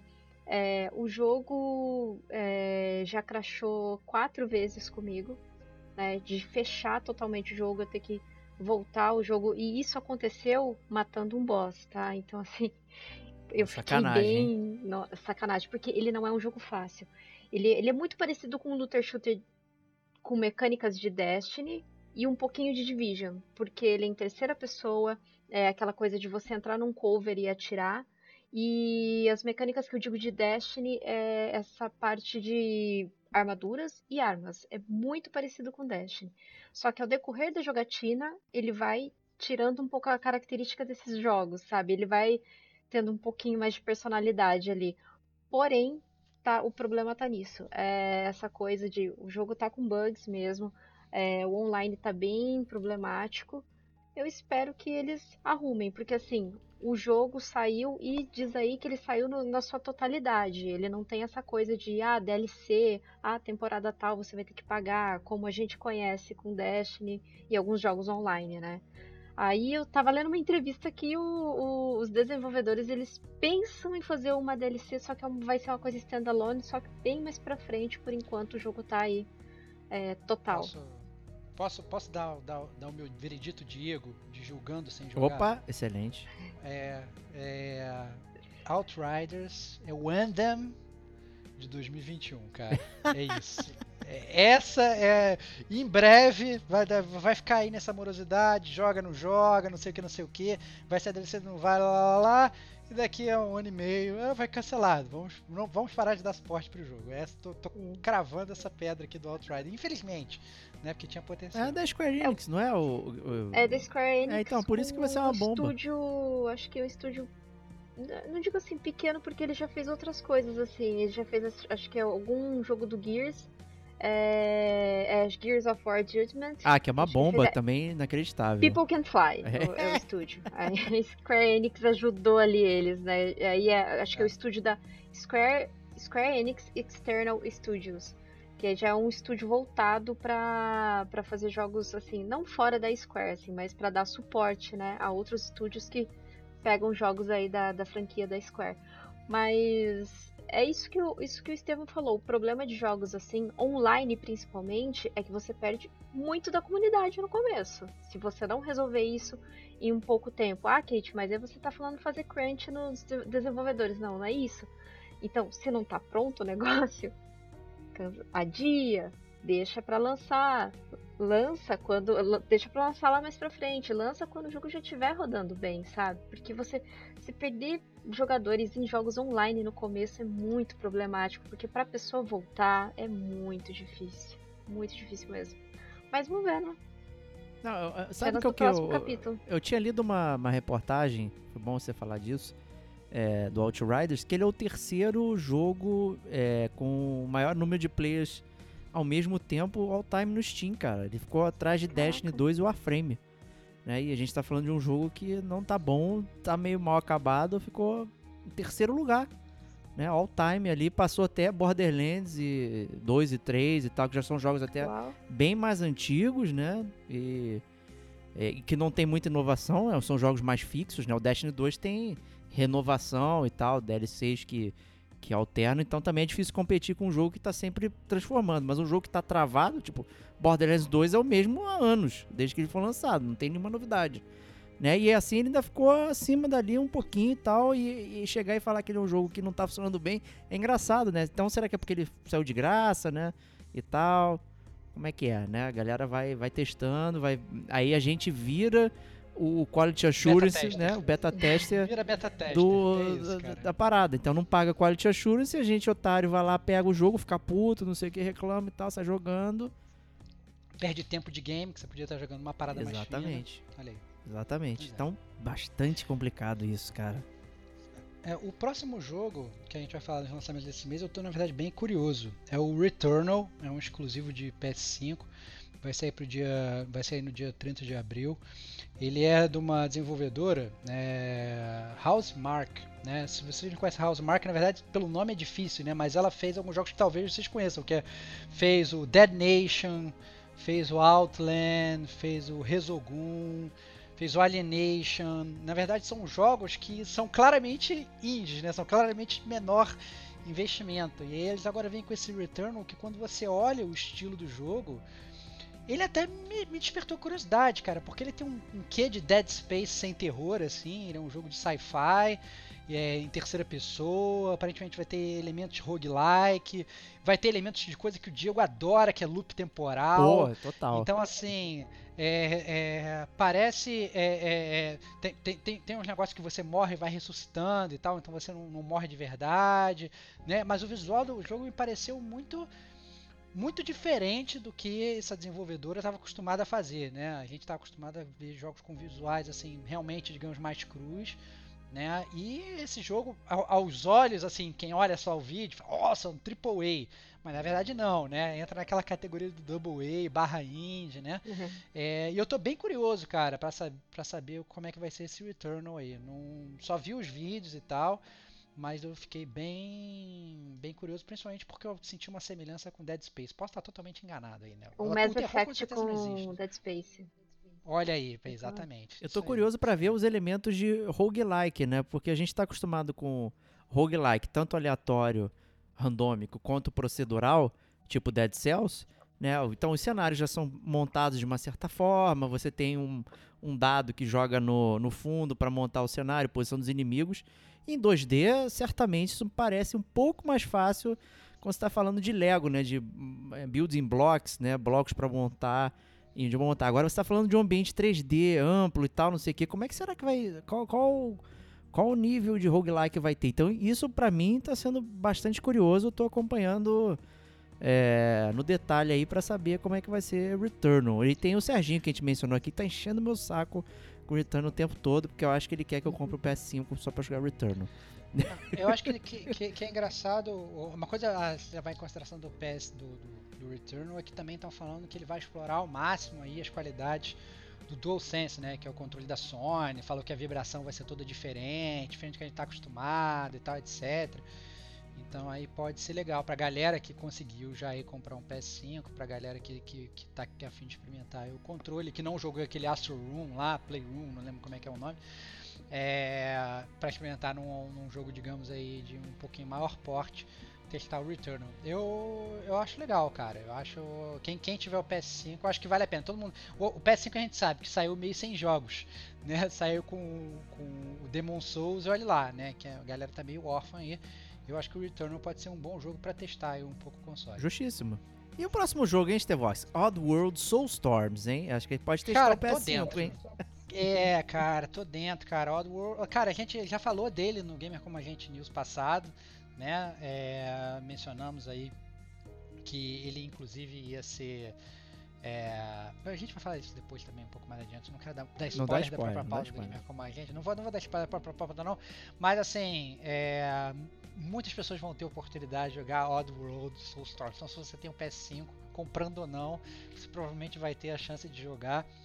E eu de cara recomendo, mesmo sem ter jogado, porque se for minimamente parecido com o, Oddworld do PlayStation 1, era um, um dos jogos que eu mais me diverti do mundo. É muito divertido, super tático, super técnico. Você tem que levar os alienígenas é, em segurança e tal, não sei o que. Um puzzle 2D maravilhoso, mas obviamente agora não é só 2D, né? Ele se utiliza mais de efeitos 3D, o cenário vai para o fundo, vai para frente, vai para trás e tal. Parece ser muito divertido. Eu, eu sinceramente tô com, tô com invejinha de quem vai poder jogar Oddworld nesse, nesse mês. Acho que vai ser muito divertido. Justíssimo. E Tá ansiosa, Kate? Tu quer, saber da Kate? a ela Kate tá é a única aqui que pode jogar, inclusive, né? Que ela tem o videogame. Não, eu vou baixar. Eu, assim, ansiosa, ansiosa, nem, nem tanto, assim. Eu tô Dá chance, curiosa. chance. Não, eu tô curiosa porque eu, eu realmente nunca joguei esse jogo. Eu nunca joguei. Entendi. Mas É vou baixar. Com certeza, sempre que saem jogos ali de graça, eu baixo. Inclusive, é, a Sony distribuiu aí, acho que uns 10 joguinhos é, no, É no mês passado. Eu Verdade, baixei o verdade. Abzu e baixei um Boa outro sorte. Subnáutica também. Ah, Ah, é, tá lá, né, gente? Bora jogar. É, o, o Abzu eu, eu não recomendo não. O Abzu é o, é o Journey que deu errado. É o Journey embaixo d'água e deu muito errado. Assim, tudo que, que o Journey faz, ele- o Abzu não faz. Infelizmente eu achei bem ruim. O Subnautica eu tenho até um pouco de curiosidade, mas também não, não peguei não. Eu achei, na verdade, esses jogos que a Sony deu de graça nesse negócio pra jogos da quarentena e tal, achei que eu podia ter forçado mais a mão, porque eu achei as opções bem ruins. Só o The Witness. O The Witness sim, é um jogaço, Witness. mas que na verdade já tinha jogado, né? Mas o The Witness é é triple A, assim, é, é, é bom pra cacete, merece. não, não é AAA, não. Cuidado aí pra não conferir. É, É, não, pra é, não- desculpa. não confundir é, a tipo, galera. é um jogo indie, é um jogo indie, mas com uma qualidade absurda que merece ser jogado. Absurda. Absurda. Meu Deus. e o próximo jogo, hein? Near Replicant Version 1224 blá blá blá blá blá. Kate, você jogou o Nier original? Jo- Joguei. Do, é do PS3, PS3, né? é. O PS3 original Xbox PS3. 360, pra gente não ficar, né? no- É, é, é do PS3, tava tentando lembrar se. É, era do PS3 sim. Joguei, eu joguei ele. Ah, eu gosto, assim, vocês sabem que. Vocês, não sei se vocês jogaram, mas. É, a jogabilidade dele era meio travadinha, né? Travadinha. A história era muito boa. A história era muito boa. twists interessantes. Sim, sim. Por exemplo, ah, eu tô com vontade de jogar de novo Nier. Você não vai jogar porque a, a mecânica de jogabilidade dele era meio ruim, vai. Eu, eu quis falar travadinha pra, pra gourmetizar aqui o, o adjetivo. Mas É Uma bosta, gente. É uma porcaria. Mentira, né, eu gente? gostaria de Drakengard que é jogar ruim, ele. né? Drakengard que é ruim, a Cara, jogabilidade. não, é, É é, injogável. a jogabilidade é injogável, realmente. Mas, pô, gostaria, só que 250 pratas ainda tá um pouco salgado. Mas é um né? jogo diferente, né? Não é o mesmo jogo. Não, é um jogo diferente. É, é, é um jogo diferente. Assim, ele é um jogo diferente. Ah, Acho que Mas- vai testar, né, galera? Tendo, tendo a oportunidade, né? Se você gostou do Nier Automata, por que não dar uma testada? Né? Não sei. É, Não, mas por próximo jogo que a 250 gente... reais, Se você gostou do Nier Automata, você vai esperar ele sair de graça na Game Pass, né, Stevox? É possível, é possível. Ah, é. É, assim, às né? vezes façam William Wallace como eu, esperem sair de graça que agora todos os jogos, eu chego à conclusão que basta eu pensar num jogo que dois, três meses depois ele sai de graça. Eu, tô- eu tenho superpoder, cara, descobri meu superpoder depois de velho, né? Ó, gente, É, por é 50 reais no Patreon, você pode pedir um jogo pra sair de graça pro Stevox mentalizar e sair na Game Pass. Excelente, cara. Muito bom. ele tá É, remasterizado, mas assim, a própria de- desenvolvedora já falou mecânicas otimizadas. Acho que foi a primeira coisa que eles colocaram ali na propaganda, né? Porque É a... remasterizado, eu só confio na remasterização da Bluepoint. Todas as outras Caraca. decepcionaram. É, pois é. absolutamente. É. Se for, se for remasterizado pela Bluepoint, cai dentro, é bom. Se for por qualquer outra, eu já fico com o pé atrás. Mas o próximo jogo é, que a gente vai falar aqui do lançamento de abril é um jogo conhecido como Foi Bom Te Conhecer, Kate. Nos vemos daqui a muito, muito tempo, porque você vai sumir do nosso convívio. Que é o Pokémon Snap, né? Fala aí. É, com certeza. Eu, pra mim é, é Day One, assim, é unir o Pokémon Snap. É, claro que é pesado, né? Vai sair a 299 reais. É, só que assim, o pessoal fala, ai, mas a Nintendo é caro. Só que, galera, PS5 ali, digital, tá 349 em alguns jogos, viu? Por exemplo, o Returnal é digital 349, mesmo a versão standard. Então, versões, por exemplo, de, de ah, versão Gold e tal, 440. Então, assim, a média de preço já tá chegando ali na Nintendo. Quem zoava a Nintendo. Se deu Mas- mal, otário. Infelizmente, né? Mas o New Pokémon Snap eu vou jogar, eu vou comprar. Lembrando que ele não é remasterização do 64, ele é um jogo totalmente novo. E ele não é feito pela Game Freak. Ele é feito por um outro estúdio que agora não me recordo. Qual, qual é o estúdio? É um estúdio bem, bem famosinho até.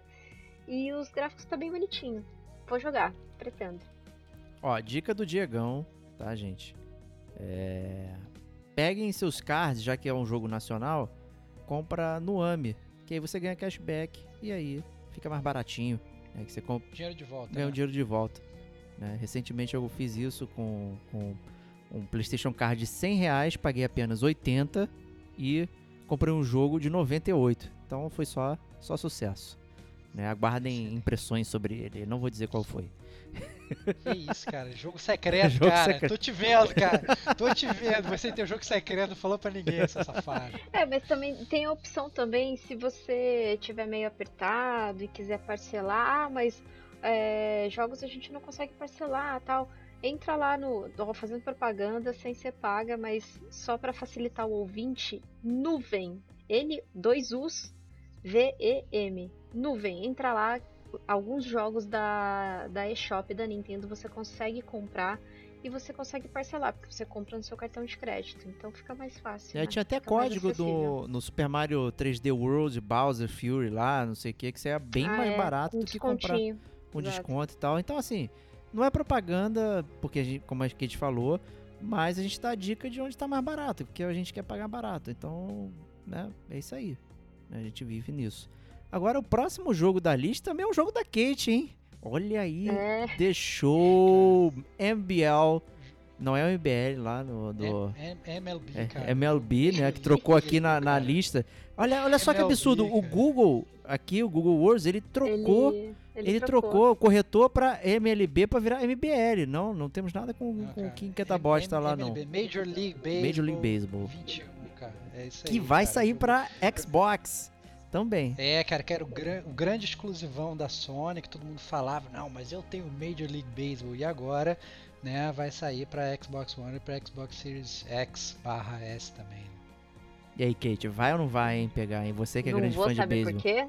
400 vai sair de graça. reais. Não, cara. Nossa, 400 reais, não. Peraí, não, não, não, vi não isso dá. não, cara. Mas Não, tem não Game. Pass, né? Não. Game Pass sair pra Opa, isso. Só voltou. que, gente, Assim no Game Pass, cara, vai PS5. sair no Day One de graça. Puta que pariu, cara. É. É isso aí. Não, não sei se vai sair no Day One de graça. Não, sai, cara. todos os Tá jogos são regra. Day One. É, Vai, vai sair O- no Day One de graça? vai esse? ter Day One de graça, já tá confirmado. confirmado. Nossa senhora. Cara, é loucura, muito cara. doido. É muito Game doido Pass, isso, cara. Muito doido. Cara, cara, Ga- Game Pass, cara, o melhor serviço do Muito mundo, essa é a grande verdade. Todos os jogos. A Kate já falou isso. Teve um detonando agora que ela falou. Acho que foi de MLB 18, não foi? 18 19. Foi. Que a gente Foi. recebeu Foi 18. da Sony, quando a Sony gostava da gente, até a gente falar mal de Days Gone. E aí parou de mandar jogo, né? Então a Kate jogou, né, o Major League lá que ela recebeu e, né? Todos os jogos eram 800 reais, né? Ela explicou lá que era muito difícil de encontrar, né? Sim. É porque a demanda é pouca, né? É. Pelo menos aqui no Brasil. É, é bem pouco, por isso que é mais caro. É, é um jogo que é muito difícil, sei lá, de futebol americano também. O pessoal que comprar. Não tem muita saída. Só que eu, eu acho que é esquisito que pelo menos digital poderia, né, dar uma aliviada no valor, mas é um valor altíssimo, altíssimo, muito caro. Muito caro. É bem estranho mesmo, gente. Então é. Cuidado aí. Cuidado com o próximo jogo aí, Star Wars Republic Commando.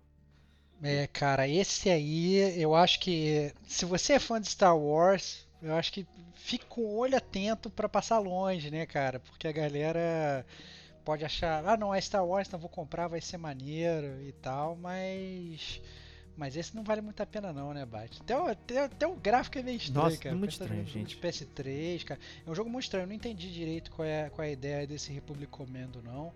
É, é um, é um gráfico estranho, parece que vai ser uma parada meio cooperativa e É tal, tiro mas é- tático. É, É, em primeira pessoa e é uma coisa mais É. tática, assim. Também Eu acho um que na verdade é um jogo genérico com a skin do Star Wars. É isso que me pareceu, entendeu? No- pô, Põe a skin lá do Boba Fett, Não ah, é- beleza. É ele aqui não que é tá uma- rolando. um remaster, não? De um jogo É, antigo, do- é, né, do- né? é porque vo- você tem o Star Wars Republic Commando foi lançado lá em, de dois- em 2005. Pro Xbox. É, exatamente. Só que aí que tá. Eu acho zoado, cara. Tem, tem jogos melhores de Star Wars na praça aí pra você jogar, pelo amor de Deus. É, deixa pra lá, né? E o próximo jogo aí, Wonder Boy acha em Monster World, cara. Cara, Wonder Boy é aquela franquia que todo mundo no Brasil conhecia como Mônica fazendo alguma coisa, né? Que era É aí, muito legal. Muito. Tinha um outro skin. Com né, outra cara? skin. É. E, pô, até o Wonder Boy quando foi remasterizado, o Monster World, que você conseguia fazer a transição entre o gráfico 8 bits e o, e o gráfico bonitão e tal, desenhadinho, era fantástico, era um, um, um para um. O trabalho foi impecável. Fizeram até um skin do Turma da Mônica aí, uma galera fez o mod. E a- o Wonder Boy é uma, uma saga clássica né, dos videogames antigos, de plataforma, de você é, brincar com personagens, né? Ah, Você tem um leão, você tem um monstrinho, você tem um, um porco que tem habilidade diferente, que você vai é, prosseguindo no jogo de forma diferente. É muito legal. Eu curto bastante a, a, a, a série. É, mas eu, eu posso fazer posso fazer o meu disclaimer? Pode, assim? claro, sempre pode. muito- eu curto muito, o- eu sempre curti muito o Wonder Boy, mas o trailer desse Wonder Boy, ele me apavorou muito, Por quê, cara. cara? Eu achei- Deus. Cara, eu achei muito. Eu, eu achei. Não, eu achei, eu achei ruim, cara. Eu achei que, que, pelo contrário, não é um jogo atualizado. Parece que você tá jogando um. um, um- um jogo antigo. Mas é isso que eu falei, hoje- cara. É o jogo antigo com, Então, com, com skin do então. novo, que você pode fazer um pra um. É, Pois é, então, mas assim, mas eles não melhoraram absolutamente nada. Então Não, você cara. sente que o jogo tá travadaço, cara. O jogo tá É travadaço. igual o Monster World não- em, em- em- o Wonder Boy Monster World também, cara. Igualzinho. É, eu, eu achei, eu, eu achei na verdade que eles podiam ter dado uma, uma repaginada na jogabilidade pra fazer o jogo. Eu acho que sim, a galera old school talvez curta. Esse é o meu Isso, ponto. ele é, é específico, é que- específico. É, uma galera que, nova que vai pegar, que tava co- comparar esse Wonder Boy com jogos 2D atual, vai comparar o Wonder Boy com Ori and the Blind Não, Forest. é, Cara, porra. desculpa. Entendeu? Assim, tá, tá ferrado, não tem nem como comparar. entendeu? Então, é claramente ele é um jogo antigo. Quando eu falo antigo, é um jogo dos anos 90, antigo mesmo. né? É realmente antigo. Então tem a galera que provavelmente está escutando o podcast pode nem ter nascido na época que o Wonder Boy era sucesso, né? Então, um jogo dos anos 90 que que infelizmente não. E pelo menos assim, eu vi o trailer e falei, nossa, cara, eu não, não pagaria pra jogar essa É, parada. eu não." pagaria, porque, até porque o Wonder Boy Monster World é muito bom, cara. É, eu não sei. É muito bom. Mas tá aí que tá, cara. Gamer como a gente, opiniões diferentes, cara. Aí. Mas se você quer uma, uma, uma experiência nova, é o Monster Boy, tá? Cara, os nomes são muito ruins, cara. Pelo amor É, de Deus, cara. ruim. O Monster Boy, ele é a versão, digamos, feito por esses desenvolvedores e tal. E aí esse é feito atual, né? Ele é, tem, tem técnicas atuais de trabalho. Ele- esses jogos do, do Wonder Boy, eles são skin do jogo antigo. Você consegue fazer um para um. É. Você aperta um botão, vai pra versão 8-bit do Master System, aperta de novo, volta pra versão normal. E é muito maneiro isso como foi feito, porque você não perde nem frame, não perde, não perde nada. Você fica no mesmo ponto do cenário. Ele é muito bom pra, inclusive, só- apreciação de guardar o videogame, né? De guardar jogos, de, de salvaguarda e tal. É, a única coisa que eu acho que você perde é a qualidade de vida, porque você vai ficar irritado É, com, com pode ser, pode assim. ser. Eu entendo, se você quiser ser o curador dos games, que nem o Diego, de ter um museu em casa, e quiser ter, ah, não, quero, quero poder jogar o Wonder Boy antigo, aí tudo bem, pode ser, mas eu acho, sei lá, vai pagar um full price, não sei nem quanto vai sair o jogo, mas duvido que seja, que seja barato, porque é- ele é um jogo que ele deveria ser de graça, esse é o meu ponto. Né? Porque foi mal. Você tá jogando um jogo de 8 bits, mas Não, não, não tá não. Ele foi desenhado de novo, bonitinho, cara. Porra. Ah, cara, feio, feio. É isso que eu tô falando. Se bobear, vale mais a pena jogar com a skin antiga Não, não. do que com a skin nova. Porque Skin com a nova é skin bonita, nova, cara, cara. eu vi. É minha opinião, Tá cara. errada minha a sua opinião, Eu cara, é muito óbvio. feio. Me achei, me achei, achei muito, muito feio. Decepcionante. Mas é que tá, cara. Se você é fã de Wonder Boy, vai lá, pega. Esse é o joga. sonista que só gosta de jogo AAA. Se não pareceu o Drake, Ah, porra tá tudo errado. Ah, que isso, não, que isso, alguma. Eu achei, infelizmente, gostaria, gostaria muito de ter gostado, de ter gostado e ter achado legal, né? Mas não, não sei não. Eu acho que muita galera vai ficar, ficar chateado com esse jogo. aí. Né? Tá, tá tudo certo. E eu vou trazer aqui um Here Comes a New Challenger. Que eu não Que coloquei. Isso, cara, surpresa. É, e é no Apple Arcade. Né? Eu acho que a gente tem que começar a olhar lançamentos de outros lugares também é, para fazer isso. E é um serviço interessante que tá saindo um jogo. Dois jogos que eu gostaria de falar. O primeiro dele é o Wonder Box, é, que é da galera da Aquiles Studio, que fez o Horizon Chase, né, que é um jogão que a gente fez, inclusive, o Alta Velocidade número 2, né, um podcast lá sobre jogos de corrida. né, a gente falou sobre Gran Turismo Sport e Horizon Chase Turbo. Eu não lembro o número exatamente agora, mas é fácil procurar no, no nosso site lá no gamecomagente.com. E eles criaram esse jogo que é, digamos, um Sackboy é, Little Big Planet Adventures ali com Mario Maker. Então você tem mundos pré-fabricados para você jogar, que são muito maneiros, bem interessantes, com um quê de Zelda, é, com aquela estética do. Cara, que você vai falar outro jogo diferente, que já falou que Não, porque é muito maneiro, cara. É, eu- eu- Super Mario com Sackboy, cara, com qual, Zelda. qual é a ideia do Caraca. jogo? O jogo é um jogo de exploração, tipo aquele Zelda que saiu para o remake do pro Switch, que eu esqueci o nome agora, cara, me deu um branco violento. É, que é um jogo que saiu pro Game. Boy, cara, do, do, do Zelda.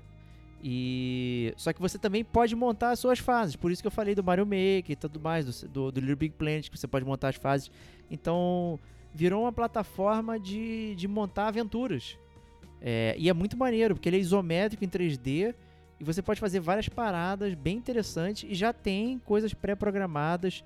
Então tem coisas clássicas, tem três coraçõezinhos, tem uma série de coisas. Então aqueles. Cara, fez o Horizon Chase, que é tipo uma ode ao passado. Que, pô, a gente curtiu pra caramba jogar aqui, pô, ouça a resenha lá.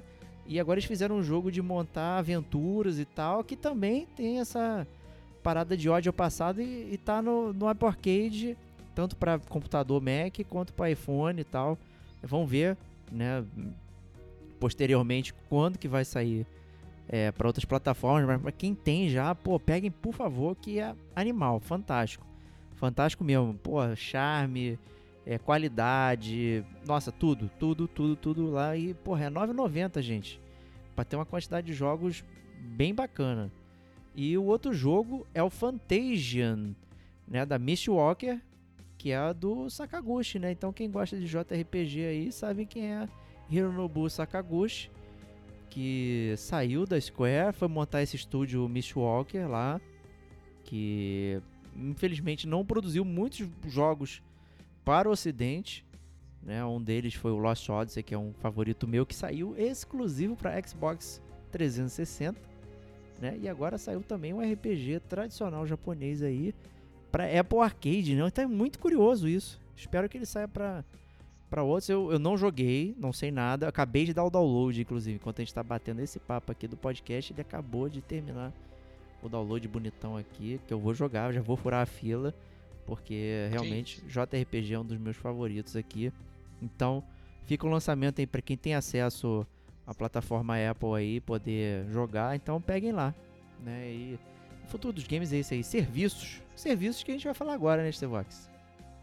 A gente fala de serviço, a gente gosta de falar aqui na, nessa, nessa parte do Gamer Como a gente News sobre jogos que dão de graça na, na Xbox Live Gold e na, na PSN Plus. Né? A Xbox Live Gold, agora de abril, está dando quatro jogos. Né? O Vikings, Wolves of Midgard, Truck Racing Championship, Dark Void e Darksiders. É, que sinceramente, cara, nenhum desses jogos me enche os olhos. Vou ser acusado de ser sonista, mas eu acho eles todos literalmente fracos, né? Mas eu acho que sinceramente é uma eu não sei, eu acho que a própria Microsoft ela meio que tá abandonando a Xbox Live É. Gold, entendeu? É, esses jogos que estão saindo de graça, inclusive que a gente anuncia aqui, eles não fazem nem muito sentido você jogar. Na verdade, o grande serviço da, da, da, da- da Microsoft hoje é o Game Pass, né? Ele, esse sim é o verdadeiro jogos como serviço deles. Então, é, a minha sugestão é que você esqueça esses quatro jogos que a gente citou, não vai em nenhum deles. Pega a Game Pass, vai poder jogar no seu computador ou no seu, no seu Xbox e você vai ter uma pá de jogos absurdos, como todos que já foram citados aqui nesse podcast hoje, fora outros um milhão de jogos, é, desde AAAs até indies, que são todos maravilhosos. É né? isso aí. É, em compensação, a Sony ela não tem um- uma plataforma de jogos como serviço tão robusta como a Microsoft. Então ela ainda se apoia naqueles né, dois, três joguinhos de graça que saem mensalmente ali para os seus consoles. Né? E esse mês ela está tá lançando aí para PS5 o Oddworld Soulstorm, né, que a gente falou. Então, se você tem PS5, parabéns, você vai poder jogar ele de graça. Se você não tem PS5, você consegue entrar pelo aplicativo, você consegue baixar ele para você poder jogar quando você tiver o seu PS5, né? Então vale essa dica aí que a gente sempre dá aqui no Gamer Como a Gente. Tá lançando também um jogo multiplayer parecido com Left 4 Dead, que é o Zombie Army Dead War 4. Eu acho que o Remnant from the Ashes fez muito sucesso no, no mês passado na, na Sony, né? Muita gente jogando multiplayer. Aqui no Gamer Como a Gente, inclusive, a gente fez uma jogatina e tal, inclusive com o ouvinte, foi divertidíssimo. E eu acho que eles estão indo nessa, nessa, nessa vibe desse Zombie Army aí. É ju- justamente isso, para ser o jogo multiplayer para meio que movimentar a galera. Mas, obviamente, o grande petardo desse mês da Sony, né, o jogo que vem para abalar as estruturas emocionais do Diego, é o Days Gone, né? não Então, é, esse não. mês, esse mês aí a, a Sony tá dando o Days Gone de graça. Então, se você não teve a oportunidade de jogar esse jogo que o Diego odiou tanto e que eu me diverti tanto e que a Kate reclamou tanto da moto, que no início é muito estranho realmente você controlar, né? Você vai poder jogar agora na PSN Plus aí e depois escutar o podcast do Gamer Como a Gente. O podcast do Days Gone já foi recomendado nesse podcast, então eu não vou ser prolixo, não vou falar mais Eu não recomendei não, gente, não peguem. Que isso, cara? Recomendado o podcast do Gamer com a gente. Você não recomenda o podcast do Gamer com a gente, não, cara? não quero que ouçam Days Podcast Gone pra não dar Days Gone. vontade de ninguém pegar, cara. Não que quero mais isso, falar de cara? Days Gone para aqui, com isso, cara. cara. Cara, para com isso, Não, cara. é muito engraçado, né? Porque você foi 100 de 100, gostou de tudo, se divertiu, tá lá, né? Eu zero de zero, odiei tudo, não quero jogar e a Kate odiou, mas platinou. Fez tudo. Fez tudo. Fez tudo. né? E aí Fez tudo odiando, cara. então, olha, olha lá, aqui a gente pode apurar aqui que, que a que Kate é cal- drogada, né? É isso aí, né? Não, não, cara. Aí volta, aí volta aquela parada. O que, que é diversão pra nós gamers hoje? A gente completar tudo, a gente se divertir com o jogo. Se a gente se diverte completando tudo, então o jogo ele é divertido, ele não é. Olha, milhões de lucubrações que a gente pode fazer aqui no Gamer como a gente. É, não, Muito não peguem não. É, é mentira. Vai lá, pega. E tá de graça, gente. Pelo amor de Deus, cara. Jogo de graça. É, assim, eu acho que Ah, assim, é, é, baixa as aventuras de Deacon St. John, cara. Os piores personagens, cara. Cara, Sensacional. Ó, só vou cara, deixar essa dica. Se você não jogou, não viu a zona de spoilers, não sabe de nada.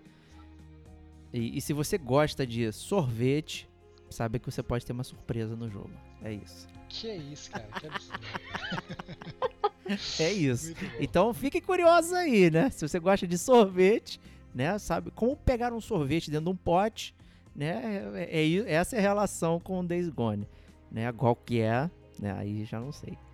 É, então vamos para as notícias do mês que passou. Vou, vou chamar a Kate aí para falar das notícias principais aí do Gamer com a gente. A gente começa então com a Epic Games. Ela adquiriu Fall Guys. Caraca. O grande meu. estouro, o jogo estouro do ano de 2020 junto com a, junto com Among Us. Só que Among, eu só tô falando que os dois jogos super fizeram sucesso em 2020, mas a Epic Claro. Games comprou só o Fall Guys. É, anunciou a compra da Mediatonic, que é a desenvolvedora do Fall Guys. O valor não foi revelado, mas assim, de acordo com a FAQ lá publicada no, no site da própria Epic Games, eles falam que tem planos de melhoria pro jogo, né? Quem sabe um cross. Eu pensei, eu já pensei em cross, um crossplayer aí para para os consoles, PC, enfim. E a ideia deles é transformar, assim, pegar todas as algumas funcionalidades de Fortnite e Rocket League para colocar em Fall Guys. É, claro, não vai virar carrinho, os bonecos não vai virar carrinho, essas coisas. É, é mais otimização mesmo de todo o sistema, né? Porque, cara, Epic Games é gigante, né? E a gente sabe Cara. que Fortnite é o jogo que mais fatura. Cara, não então, tem né? como competir e- com Fortnite. Essa é a A, parada. ge- a gente sabe muito bem o que vai acontecer. Nós já falamos disso aqui no Gamer Como a Gente. Inclusive no podcast já foi mencionado aqui o DLC 79, Ninguém Bate Como a Gente, cara. Que a gente falou um pouco de Fortnite lá. É, Fortnite é o jogo que engloba toda a vida de todos os seres humanos e todos os games já, já mencionados. Então em breve você vai ver Fall Guys dentro de Fortnite. Aposta que daqui a 30 minutos você vai poder estar jogando com aquele bonecão lá do Sabe Fall Guys quem dentro tá Fortnite. no Fortnite? Não tem a menor dúvida. Skin Quem do tá Neymar, Fortnite, cara? tá? Olha lá, cara. e lá, skin cara. do É. Stonks, que é aquele meme, Olha aí. né? Olha aí, cara. Da- olha subindo aí. a Não foi ações. piada de 1 de abril. Cara, é. Meme bizarro. É cara. bizarro. Cara, Adoro. Fortnite é, é- O Fortnite é uma história muito interessante quando você começa a ver que ele surgiu próximo ali do Overwatch, né? E aí ele. é, de alguma forma ele conseguiu superar absurdamente. Pegou uma galera que estava saindo do Minecraft, então era, o- era criança que virou jovem, precisava de um. um- um- Uma parada um pouco mais uma parada, adulta, é, né? nem, nem mais adultos, precisava de outra coisa diferente e tal, né? E o, o, o Fortnite se transformou nesse monstro aí que ele pega essa galera dessa faixa etária que, na nossa idade, quem nasceu nos anos 80 tava jogando Mario World e tal, não sei o quê. E hoje é o Fortnite. E é uma coisa que, cara, tem show, tem skin, tem não sei o quê. É absurdo o que eles fazem com Fortnite. É absurdo. Não, não tem. Não tem como você bater de frente com Fortnite. É, e é, adquirir o Fall Guys, né? Adquirir as Olimpíadas do Faustão é, para brincar nesse ecossistema e eles conseguirem equalizar a qualidade que eles colocam no Fortnite para o Fall Guys é um. Cara, é, vai- são competidores complicados no mercado, gente. É, é tenso. Verdade. Não estão vindo pra brincar, tão não. mesmo, é não. É. Ah. E quem não veio para brincar também é a próxima notícia, né, Kate?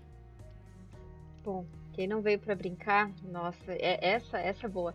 É, a Microsoft, na terça-feira do dia 9 de março, foi oficializado mesmo, é, porque a Microsoft, em, em setembro de 2020, já havia lançado aí que iria comprar a ZeniMax, que é a- o- os estúdios ali da Bethesda, Arcane, Machine Games, Tango, Gameworks, AlphaDog e Rou- Roundhouse Studios. E com esse conglomerado aí de estúdios, é, a Microsoft foi ofi- oficializado mesmo agora a compra, né, pelos órgãos reguladores. O trâmite todo foi do ano passado, mas agora eles já estão em acordos finais e está super aprovado. A compra foi uma bagatela de 7 bilhões e meio De dólar. É só, só Dólares. quem é Bruce É. Wayne aí, hein? de dólares. E no mesmo dia que foi, foi anunciado aí, eh, oficializado na, na verdade, no mesmo dia que foi oficializado isso da, essa compra da, da Bethesda, já entrou na Game Pass aí 19 jogos. Milhões de jogos, cara. Eu tava de bobeira, de repente entrei lá, falei assim, agora você está sendo explodido por bilhões de jogos da Bethesda.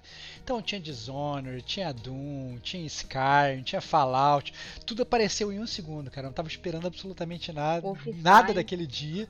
É, Wolfenstein, no- nossa, cara, muito jogo, cara. Todos os jogos da Bethesda apareceram lá pra jogar no mesmo dia. Tudo em teoria, né, de graça, né? Você já tá pagando o valor da Game Pass, apareceu de graça lá pra você jogar. né, não, Uma grata surpresa, né? não tem o que reclamar, Não, gente. É, até saiu, e eu acho que ainda está rolando a, a- descontos da, de jogos da Bethesda no, no Switch. Né? Então você consegue comprar Doom por um dólar, Doom 2 por 2 dólares, não sei o que e tal. Ou paga, É. sei lá, né, um real, pega a raspadinha do Game Pass por um real, revive todos os seus momentos de Doom, de não sei o que, joga tudo e tá tudo aí certo. Então é uma competição ferrenha pelo seu cash.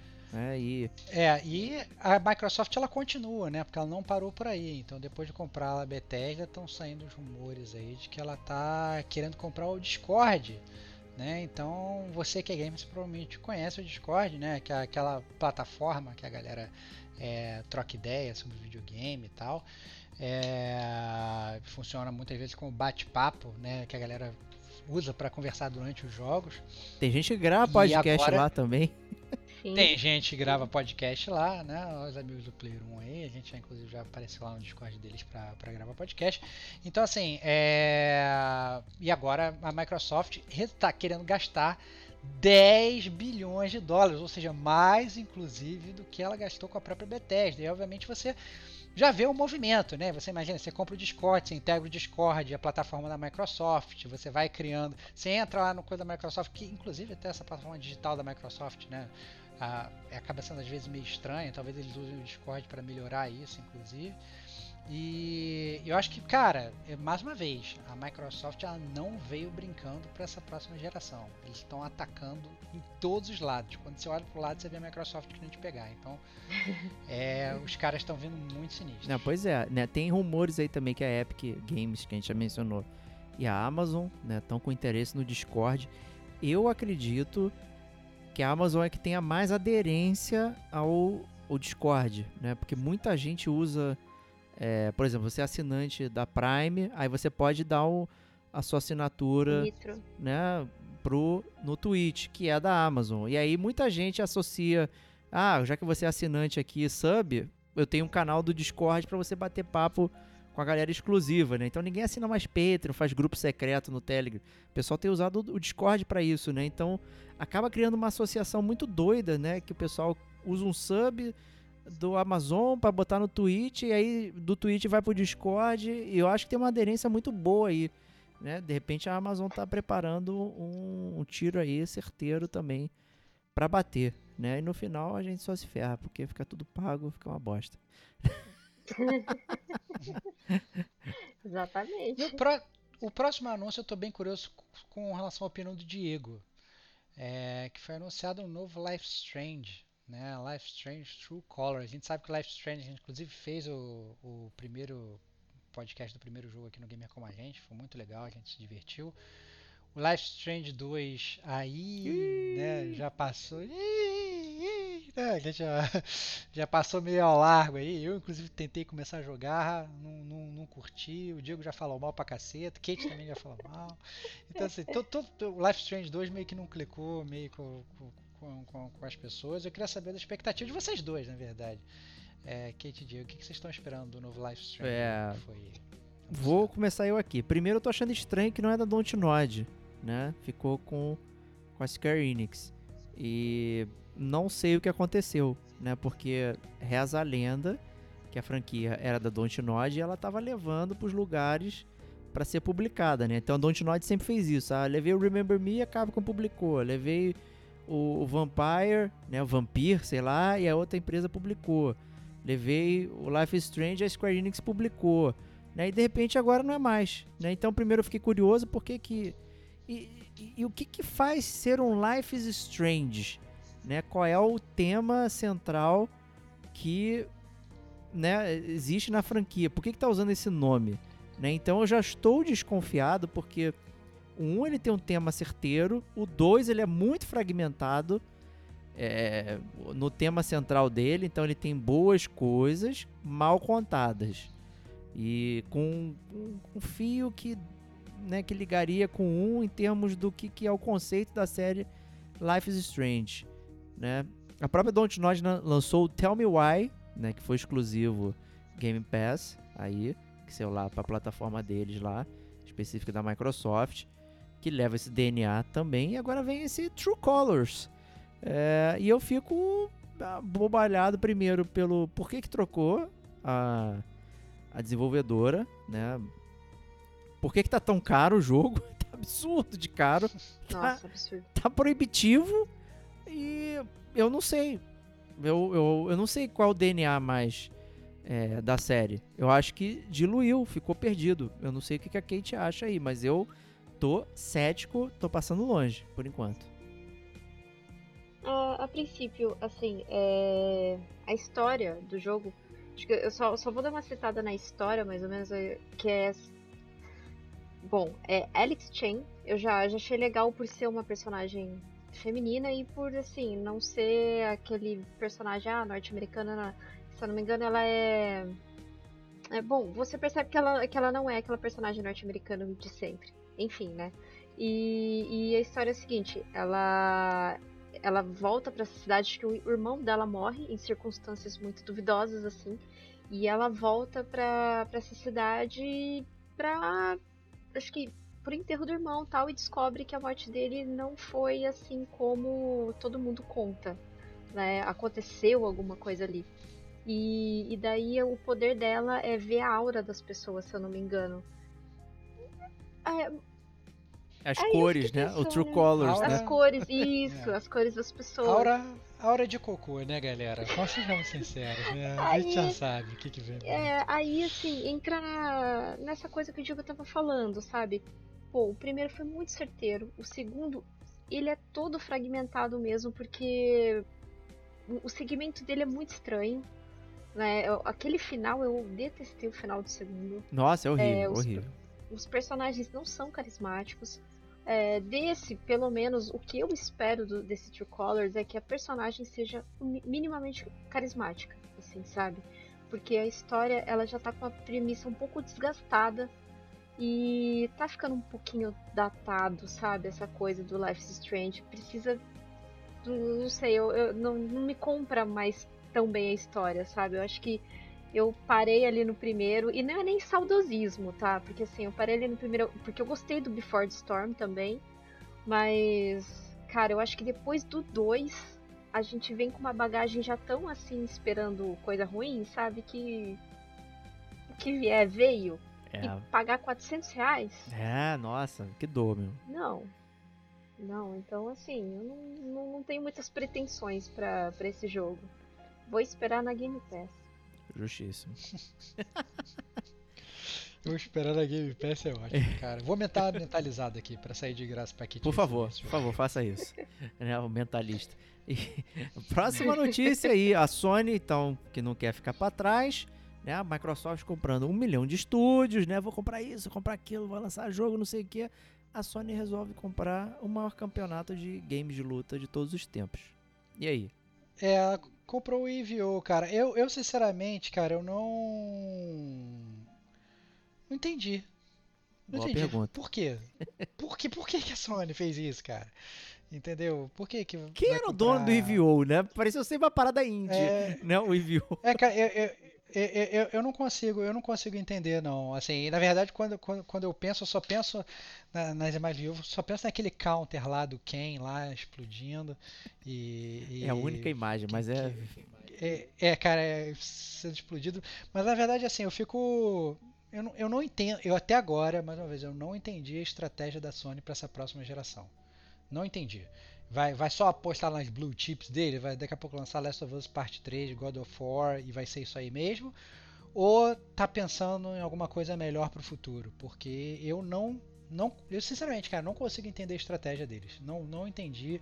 É, se eles se derem, é, é, é muito aleatório, exatamente. Se eles se derem bem nessa próxima geração, Eu sinceramente vou ficar muito surpreso, porque não, não me parece. Eu acho que eles só compraram a Evo, né? Falando em português brasileiro, né? Evo. É, banda Evo, galera. É, Nossa senhora, cara. pra provar que Smash Bros não é jogo de luta, né? O Super Smash Bros. É só por isso, né? Que aí, ah, esse jogo é da Ai. Nintendo, gente. Não posso botar aqui, né? E é porque não é jogo de Você luta. é sonista, né? cara. Você é sonista, É, cara. eu sou sonista falando isso. Mas é, é, é o jogo de luta mais assistido, hein? É, pois é. Se eu não me engano, é o Não, jogo é de porque a luta gente tem- mais assistido é- é o da Smash Bros. A gente tem uns comentários que Smash Bros é um jogo de ritmo, não um jogo de luta específico. Que ele tem um flow específico pra trabalhar, né? Isso vem do nosso amigo Rodrigo Coelho lá, Coelho no Japão e tal, participou aqui também do Game com a gente. É, e ele defende muito que o Smash Bros é um jogo de ritmo justamente pelo flow diferente de, de, de jogabilidade, né? Que é um pouco diferente de um jogo de luta. Né? Mas, cara, se você. O nome do jogo é Mas o Smash. capitalismo. Se mas você pode fazer button é mash, de se você pode explodir o botão do seu controle e ganhar, é um jogo de luta. Acho que Que isso. vai detonar aí. Mas vamos lá. Aí, aí seguindo, seguindo a estratégia da Sony, estratégias aleatórias e hum, talvez não muito bem compreendidas, né? Ela decidiu fechar as lojas do PS3, do PS Vita e do PSP. Ou seja, o que que isso quer dizer? Que se você quiser, se você tem um PS3, se você é, quer comprar algum jogo que você não tem, ou você vai comprar físico, ou você não vai comprar, porque não vai ter loja mais para você comprar. É essencialmente isso. Né? O que na verdade é uma pena, porque a gente para para pensar, não, agora estamos indo eternamente digitais. O que, que você pensa? Pô, se eu tiver o console, eu vou poder frequentar aquela loja, eu vou poder comprar o jogo que eu quiser a qualquer momento e tal, não sei o que. Mas não, a loja vai fechar e você não vai poder comprar mais nada. Né? Reza a lenda que pelo menos você vai conseguir entrar para baixar os jogos que você já comprou. Né? Porque se, se você fosse perder acesso aos jogos que você já comprou, aí seria roubo. Veja bem. Né? Tem um É, Veja Bem aqui. roubo. Eu acho que você não leu essa É. parte da matéria. Seria roubo. Tem um roubinho aí. Mas pode falar. Tem um roubinho. Sabe por quê? Pode falar. Ah, o PlayStation tem uma bateria interna, igual o computador, né? Tem aquela bateriazinha pela Uhum. saco, é, redondinha e tal, que é, é o CMOS, né? Que cuida do relógio interno do computador. Né? E é ele que valida se você tem acesso ou não às paradas. Então, no momento que você perde essa Ah, aí bateria, você colo- você É, é, não aí eu preciso- consegue mais baixar os jogos, porque você não consegue validar o, o seu horário no, no videogame. E aí você perde É, é, acesso para é- sempre. Caso você É, não troque a bateria. Então, mas eu acho que é- já é um problema de hardware, entendeu? Eu acho que já são outros 500. Não, mas É, isso tipo assim, também ah, não, impede você- você... de acessar. Não, sim, óbvio. Eu tô falando assim, não, mas entenda que isso é um problema de hardware. Se você tiver um PlayStation funcionando, um PlayStation 3, e queimou a memória do seu videogame, você também perde acesso. Se você, se, se o cabo seu se você não consegue pegou- jogar o jogo, pegou já está baixado no seu videogame. Eu entendo. Baixado. Eu entendo, cara. Eu entendo. Você, você, Diego, você não consegue jogar o jogo que você comprou. Você enfia ele físico lá no teu videogame, teu videogame cospe Exato. ele. Por quê? Isso é um É, problema de hardware. Então, assim, é o mesmo problema de hardware, são problema de hardware. Eu acho Entendeu? absurdo. Pode. Eu, eu, eu também acho absurdo. Eu, acho, eu, eu acho um absurdo igual. Esse é o meu ponto, entendeu? O, o mesmo problema de você ter um problema no relógio interno que vai te impedir de baixar o jogo é tão absurdo quanto você, Diego, comprar um PlayStation e não poder jogar jogo físico porque o teu, jogo, teu videogame ele cospe o teu CD. Entendeu? Eu acho absurdo igual. Eu acho absurdo você fazer um hardware e você vender um hardware faulty, entendeu? Que, que, que não funciona. Eu acho que problemas são problemas. É, eu acho que, que, mais uma vez, se você tem um problema de hardware que vai te impedir de jogar um jogo, seja ele qual for, solucione-o.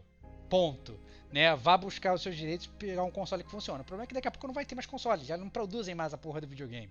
Né? E aí, como é que. Tem um problema no meu PSP, por exemplo. Como é que você vai poder fazer? Não vai, mas é aquele negócio de obsolescência programada que a gente cansa de falar aqui no Gamer como a gente. Né? A gente compra um videogame. Se a gente compra no Day One, a gente está correndo o risco de perder ele daqui a três anos, porque ele vai ter luz amarela da morte, vai ter luz, anel vermelho de não sei das quantas, entendeu? É muito difícil hoje, né? As coisas elas não são mais feitas para durar. Ao contrário, você pegava um Super Nintendo lá das- de antigamente, você botar Tem ele na Super Nintendo hoje amarelo, funciona né? Que funciona aí. que funciona super bem, funciona super bem. Então assim, problema de hardware é uma coisa, né? Agora, você decidir fechar a loja, eu já acho uma sacanagem. Pior ainda, porque você tem o cara que tem o videogame. Ah, não, agora eu quero jogar um jogo do PS3 que eu nunca joguei. Inclusive, assim, é, o, o, o, cálculo que eles devem ter feito é o seguinte: o custo de manter essa loja é, é pior do que a monetização que eu posso ter da galera que vai eventualmente comprar um jogo de PS3. A conta deles é simples, entendeu? Eu gasto não sei quantos milhões para manter esse servidor e na verdade eu nunca vou ter que, tantos milhões de receita de gamers vindo aqui comprar os jogos digitais. Logo vou fechar. Em termos de business, eu entendo. Em termos de gamer, colecionador, amante dos games, eu quero ter todas as bibliotecas disponíveis a todo momento para você. É uma merda, entendeu? É uma merda, entendeu? Não é uma merda tão tão grande quanto o seu hardware ser um lixo. Que, que ocorre também, mas são merdas diferentes. Mas aí você pode comprar um Xbox aí e ter acesso pode. até jogos do Xbox original. Né? Normalmente, claro, na sua máquina. Concordo, concordo. É, eu acho que concordo, é, é aí tá aí que tá a diferença de curadoria e de manutenção da história dos videogames entre é as isso. duas empresas. Né? Eu lamento muito jogos que eu comprei é, no PS3, não tive oportunidade de jogar, corri para migração pro PS4 para estar tá na vanguarda, né? Toda aquela coisa estressante. E tem jogos que, cara, infelizmente eu não vou jogar. Por exemplo, como o Nino Kuni. Eu me recuso a comprar uma versão Concordo. do Nino Kuni remasterizada hoje que tá caríssima. Sendo que eu comprei já, cara. No PS3 eu não tenho acesso. É absurdo isso. Concordo. É, é um desserviço é, da Sony. É absurdo. Concordo. Sabe? É muito triste. Comprei outros jogos que são raros, tipo Tales of Symphonia remaster que só tinha saído na época do GameCube. E, pô, queria ter jogado é, novamente e tal. Saiu a versão pra, pra PS3, comprei, mas não tive oportunidade de jogar por conta da migração né, de, de geração. E tá lá perdido para sempre. Entre outros jogos. Tem jogo que eu nem lembro, cara. Tá lá voando. Sabe? Isso é muito estranho. Né, a gente viver nessa questão. Mas acho que isso dá um programa separado aí pra gente debater, né? é, salvaguarda dos games, né? É. Olha aí, cara, muitos, muitos temas surgindo. Muitos temas. Aí, é, só lembrando que assim, é, mesmo que a loja feche, é, já não era mais possível comprar os jogos pelo site, você só conseguia comprar os jogos pelas plataformas próprias mesmo. A loja da, do PS3, a, PS3 e PSP fecha no dia 2 de julho e a loja do PS Vita fecha no dia 27 de agosto deste ano. Então, quem quiser já baixar os jogos, já deixar. É, já quiser comprar né, os jogos. Comprar os jogos. Você é. é. já vai agora atrás desses jogos, porque assim, mesmo fechados, você consegue baixar esses jogos. Só que assim, até quando? Eu não sei. Porque em algum é, dia vai ser desativado isso, de alguma é, maneira. eles podem muito bem. É, eles podem muito bem depois decidir. Não, então é isso aí. E aí sim, isso seria a pior coisa. Porque aí você, literalmente, você comprou um jogo digital que é seu, que você poderia usufruir dele para sempre, se ele fosse físico e por ele ser digital, você vai perder acesso. Se isso realmente acontecer, eu não tenho dúvida que vai tomar processo. Não tenho dúvida que vai tomar processo, porque isso é uma puta sacanagem. Foi o Diego. Uma coisa é o Diego ele comprou o Ninokuni pro PS3 e não pode jogar porque ele não tem mais o PS3. Aí cara, os puristas vão falar: ah, não, mas você comprar um Mario World do Super Nintendo, você não pode mais jogar porque você não tem Ótimo mais argumento. Nintendo. Eu acho que é um argumento que pode até funcionar, né? Que bom que existe, por exemplo, a Microsoft que, porra, vira e coloca um um, um, um, serviço que te permite jogar os, os, os, os, jogos antigos, né, nos seus videogames mais novos. Agora, é, o que é totalmente diferente disso que, que, que a gente está falando. Digamos, você tem um PS3, você tem um PS Vita, né? Você ainda tem o hardware ali na sua mão. Você tem o jogo que você comprou digital e você quer jogar e você pode talvez no futuro não jogar. Cara, desculpa, porque os caras tiraram um flag lá de uma loja virtual isso para mim é processo. No ato, acho que os caras eles estão é, aí, mais uma vez, a notícia não é sobre isso, né? A notícia fala que a loja vai ser desativada, mas que você vai continuar a baixar tudo. Mas se a previsão da Kate aí desse futuro negro for certa, né? Que aí eu acho que realmente é, é processo na certa. Não tem muito, não tem muito como fugir. Pois é.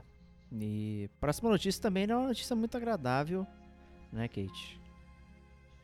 É, próxima notícia aí é uma notícia triste né? É, com essa pandemia que está acontecendo, acho que muitas pessoas perderam seu emprego, inclusive a Blizzard demitiu aí em massa a equipe no Brasil, a equipe da, da Blizzard no Brasil.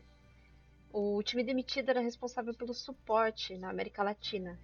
Então só ficou o gerente de marketing dessa, desse time, né, da região. Ele continua ali na empresa. E quem quem acabou trazendo essa notícia aí foi o The Enemy, né, que entrou em contato com a Blizzard. E a Blizzard, ela ela disse o seguinte, abre aspas: "Mudanças de estrutura foram feitas, pensando em como podemos melhorar atender os nossos jogadores e entregar-lhes os nossos jogos de, da maneira mais eficiente agora e no futuro. Eficiente agora e no futuro, demitindo a equipe toda. Me deu muito É. sono essa frase aí, pelo amor de Deus. E as mudanças elas não se limitam ao Brasil, porque a, a Blizzard, ela, a Activision comprou a Blizzard e parece que estava tendo muitos, é, tava, tava tendo assim, é, não digo funcionários duplicados, assim, mesmos cargo, mesmo cargo ali, sabe? Então assim, a Activision meio que fez uma limpa, já tinha demitido um monte de pessoas, acho que no ano passado, né? Acho que até o Jason Schreier veio com uma matéria a respeito disso. E infelizmente isso chegou no Brasil, né? Essa, essa medida aí. Provavelmente foi a mão da Activision é, passando aí o rodo na galera e vai colocar outras pessoas aí no lugar com certeza. É né? tipo o Porque- Itaú Unibanco, né? Quando o Itaú comprou o Unibanco e o Itaú resolveu demitir meu pai por causa disso, então vai tomar no cu. Empresas. Que? É... e, né, diante de todas essas notícias bacanas, né, da Blizzard demitindo uma equipe de trabalho para entregar nossos jogos de melhor, blá blá blá, É. blá, blá, blá, né, o Bob Kotick ganha 200 milhões, né, em, em din-din, né, por, pelo grande prêmio de criar valor para os acionistas mesmo deles, né, então pô, é, é muito fácil você aumentar sua margem cortando o custo, né, da galera, né, então mata emprego que eu ganho mais bônus, né, é isso aí. Quem, quem- quem sou eu para dizer como as empresas vão gerenciar os funcionários? posso. Mas claramente, mas claramente quando, quando tem uma demissão em massa aí, eu acho que é uma puta responsabilidade. Não só, obviamente, com as pessoas que estão demitindo, mas também com teus próprios processos, né, cara? Porque ou, eles estão fechando a empresa, ou eles realmente contrataram muito mais gente que eles devi- deviam, que é uma puta responsabilidade. Porque você imagina, por exemplo, você trabalha ali, Diego, na sua empresa, você tá super feliz. Aí eu vou e te faço uma proposta, pô, vem trabalhar para aqui pra Blizzard, você vai ser um, um, um cara muito mais foda aqui e tal. Aí você larga o seu emprego, você vem pra cá, aí um ano depois eu falo, então, olha, contratei errado, contratei três Diegos, eu não preciso de tantos caras assim no financeiro e eu, eu demito. Uma responsabilidade muito Isso. escrota, né? Aí Então, o assim, presidente ganha eu- um bônus em cima de mandar eu embora. Eu custo É, 100, eu acho- 100 dólares, né, pra, pra Fopag É. e o presidente ganha 200 milhões, né? É, eu acho que não, não- faz não faz sentido. Eu acho que é, é, as empresas elas têm que se planejar melhor. Obviamente, também se planejar para o Covid é difícil. A gente viu aí muitas empresas fechando, né, por, por- porque elas não conseguem se sustentar e essa pandemia é uma coisa inédita, né, para o mundo do, do jeito que a gente está vivendo hoje, do mundo sendo globalizado do jeito que é. É muito triste e a gente lamenta muito essas demissões. né? E próxima notícia também aí, é, também é de uma má gestão de empresa, né, Kate? Exatamente, de- na gestão de empresa, de projeto, enfim, né? A CD Projekt Red anuncia mudanças de estratégia. E ela inaugurou um estúdio no Canadá, né? Que na verdade comprou esse estúdio no, no Canadá, que agora vai se chamar CD Projekt Red Vancouver. E assim, o foco dessa aquisição feita é justamente no desenvolvimento. E essa grande mudança de estratégia da CD Projekt é justamente essa coisa de tentar não focar mais em jogos com escopo tão grande como foi Cyberpunk e focar mais em jogos é, pequenos, né? Além do- das expansões do- dos títulos. E aproveitando também já para falar que eles já disseram que não vai ter o multiplayer do Cyberpunk é, 2077 como eles haviam prometido, né? A- antes mesmo do lançamento eles prometiam essa coisa de ter o multiplayer e eles já falaram que, que não vai ter. E vamos ver, né? A partir de 2022, quais os jogos aí que eles vão apresentar, se é que vão. Ainda bem que não vai ter multiplayer, Cara- né? Não faz sentido nenhum, gente. O- Nenhum. É tipo ter multiplayer no Witcher, cara. É. Porra.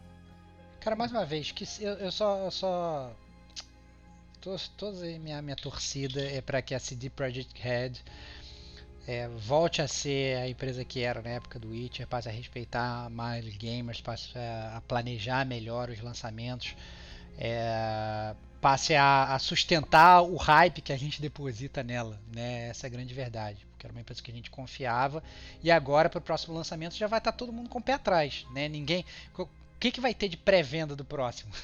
Estar todo mundo totalmente com, com o pé atrás com o próximo lançamento, né? Então é impressionante como, né, fazendo um movimento errado, a empresa ela consegue, né, é, botar toda a reputação que ela tinha na lama. Então vamos ver o que, que vai acontecer. Eu, obviamente, eu, eu ainda tenho ainda, eu sou um grande, um grande esperançoso, né? Eu gosto de dar várias, várias chances, segunda chance, terceira chance e tal.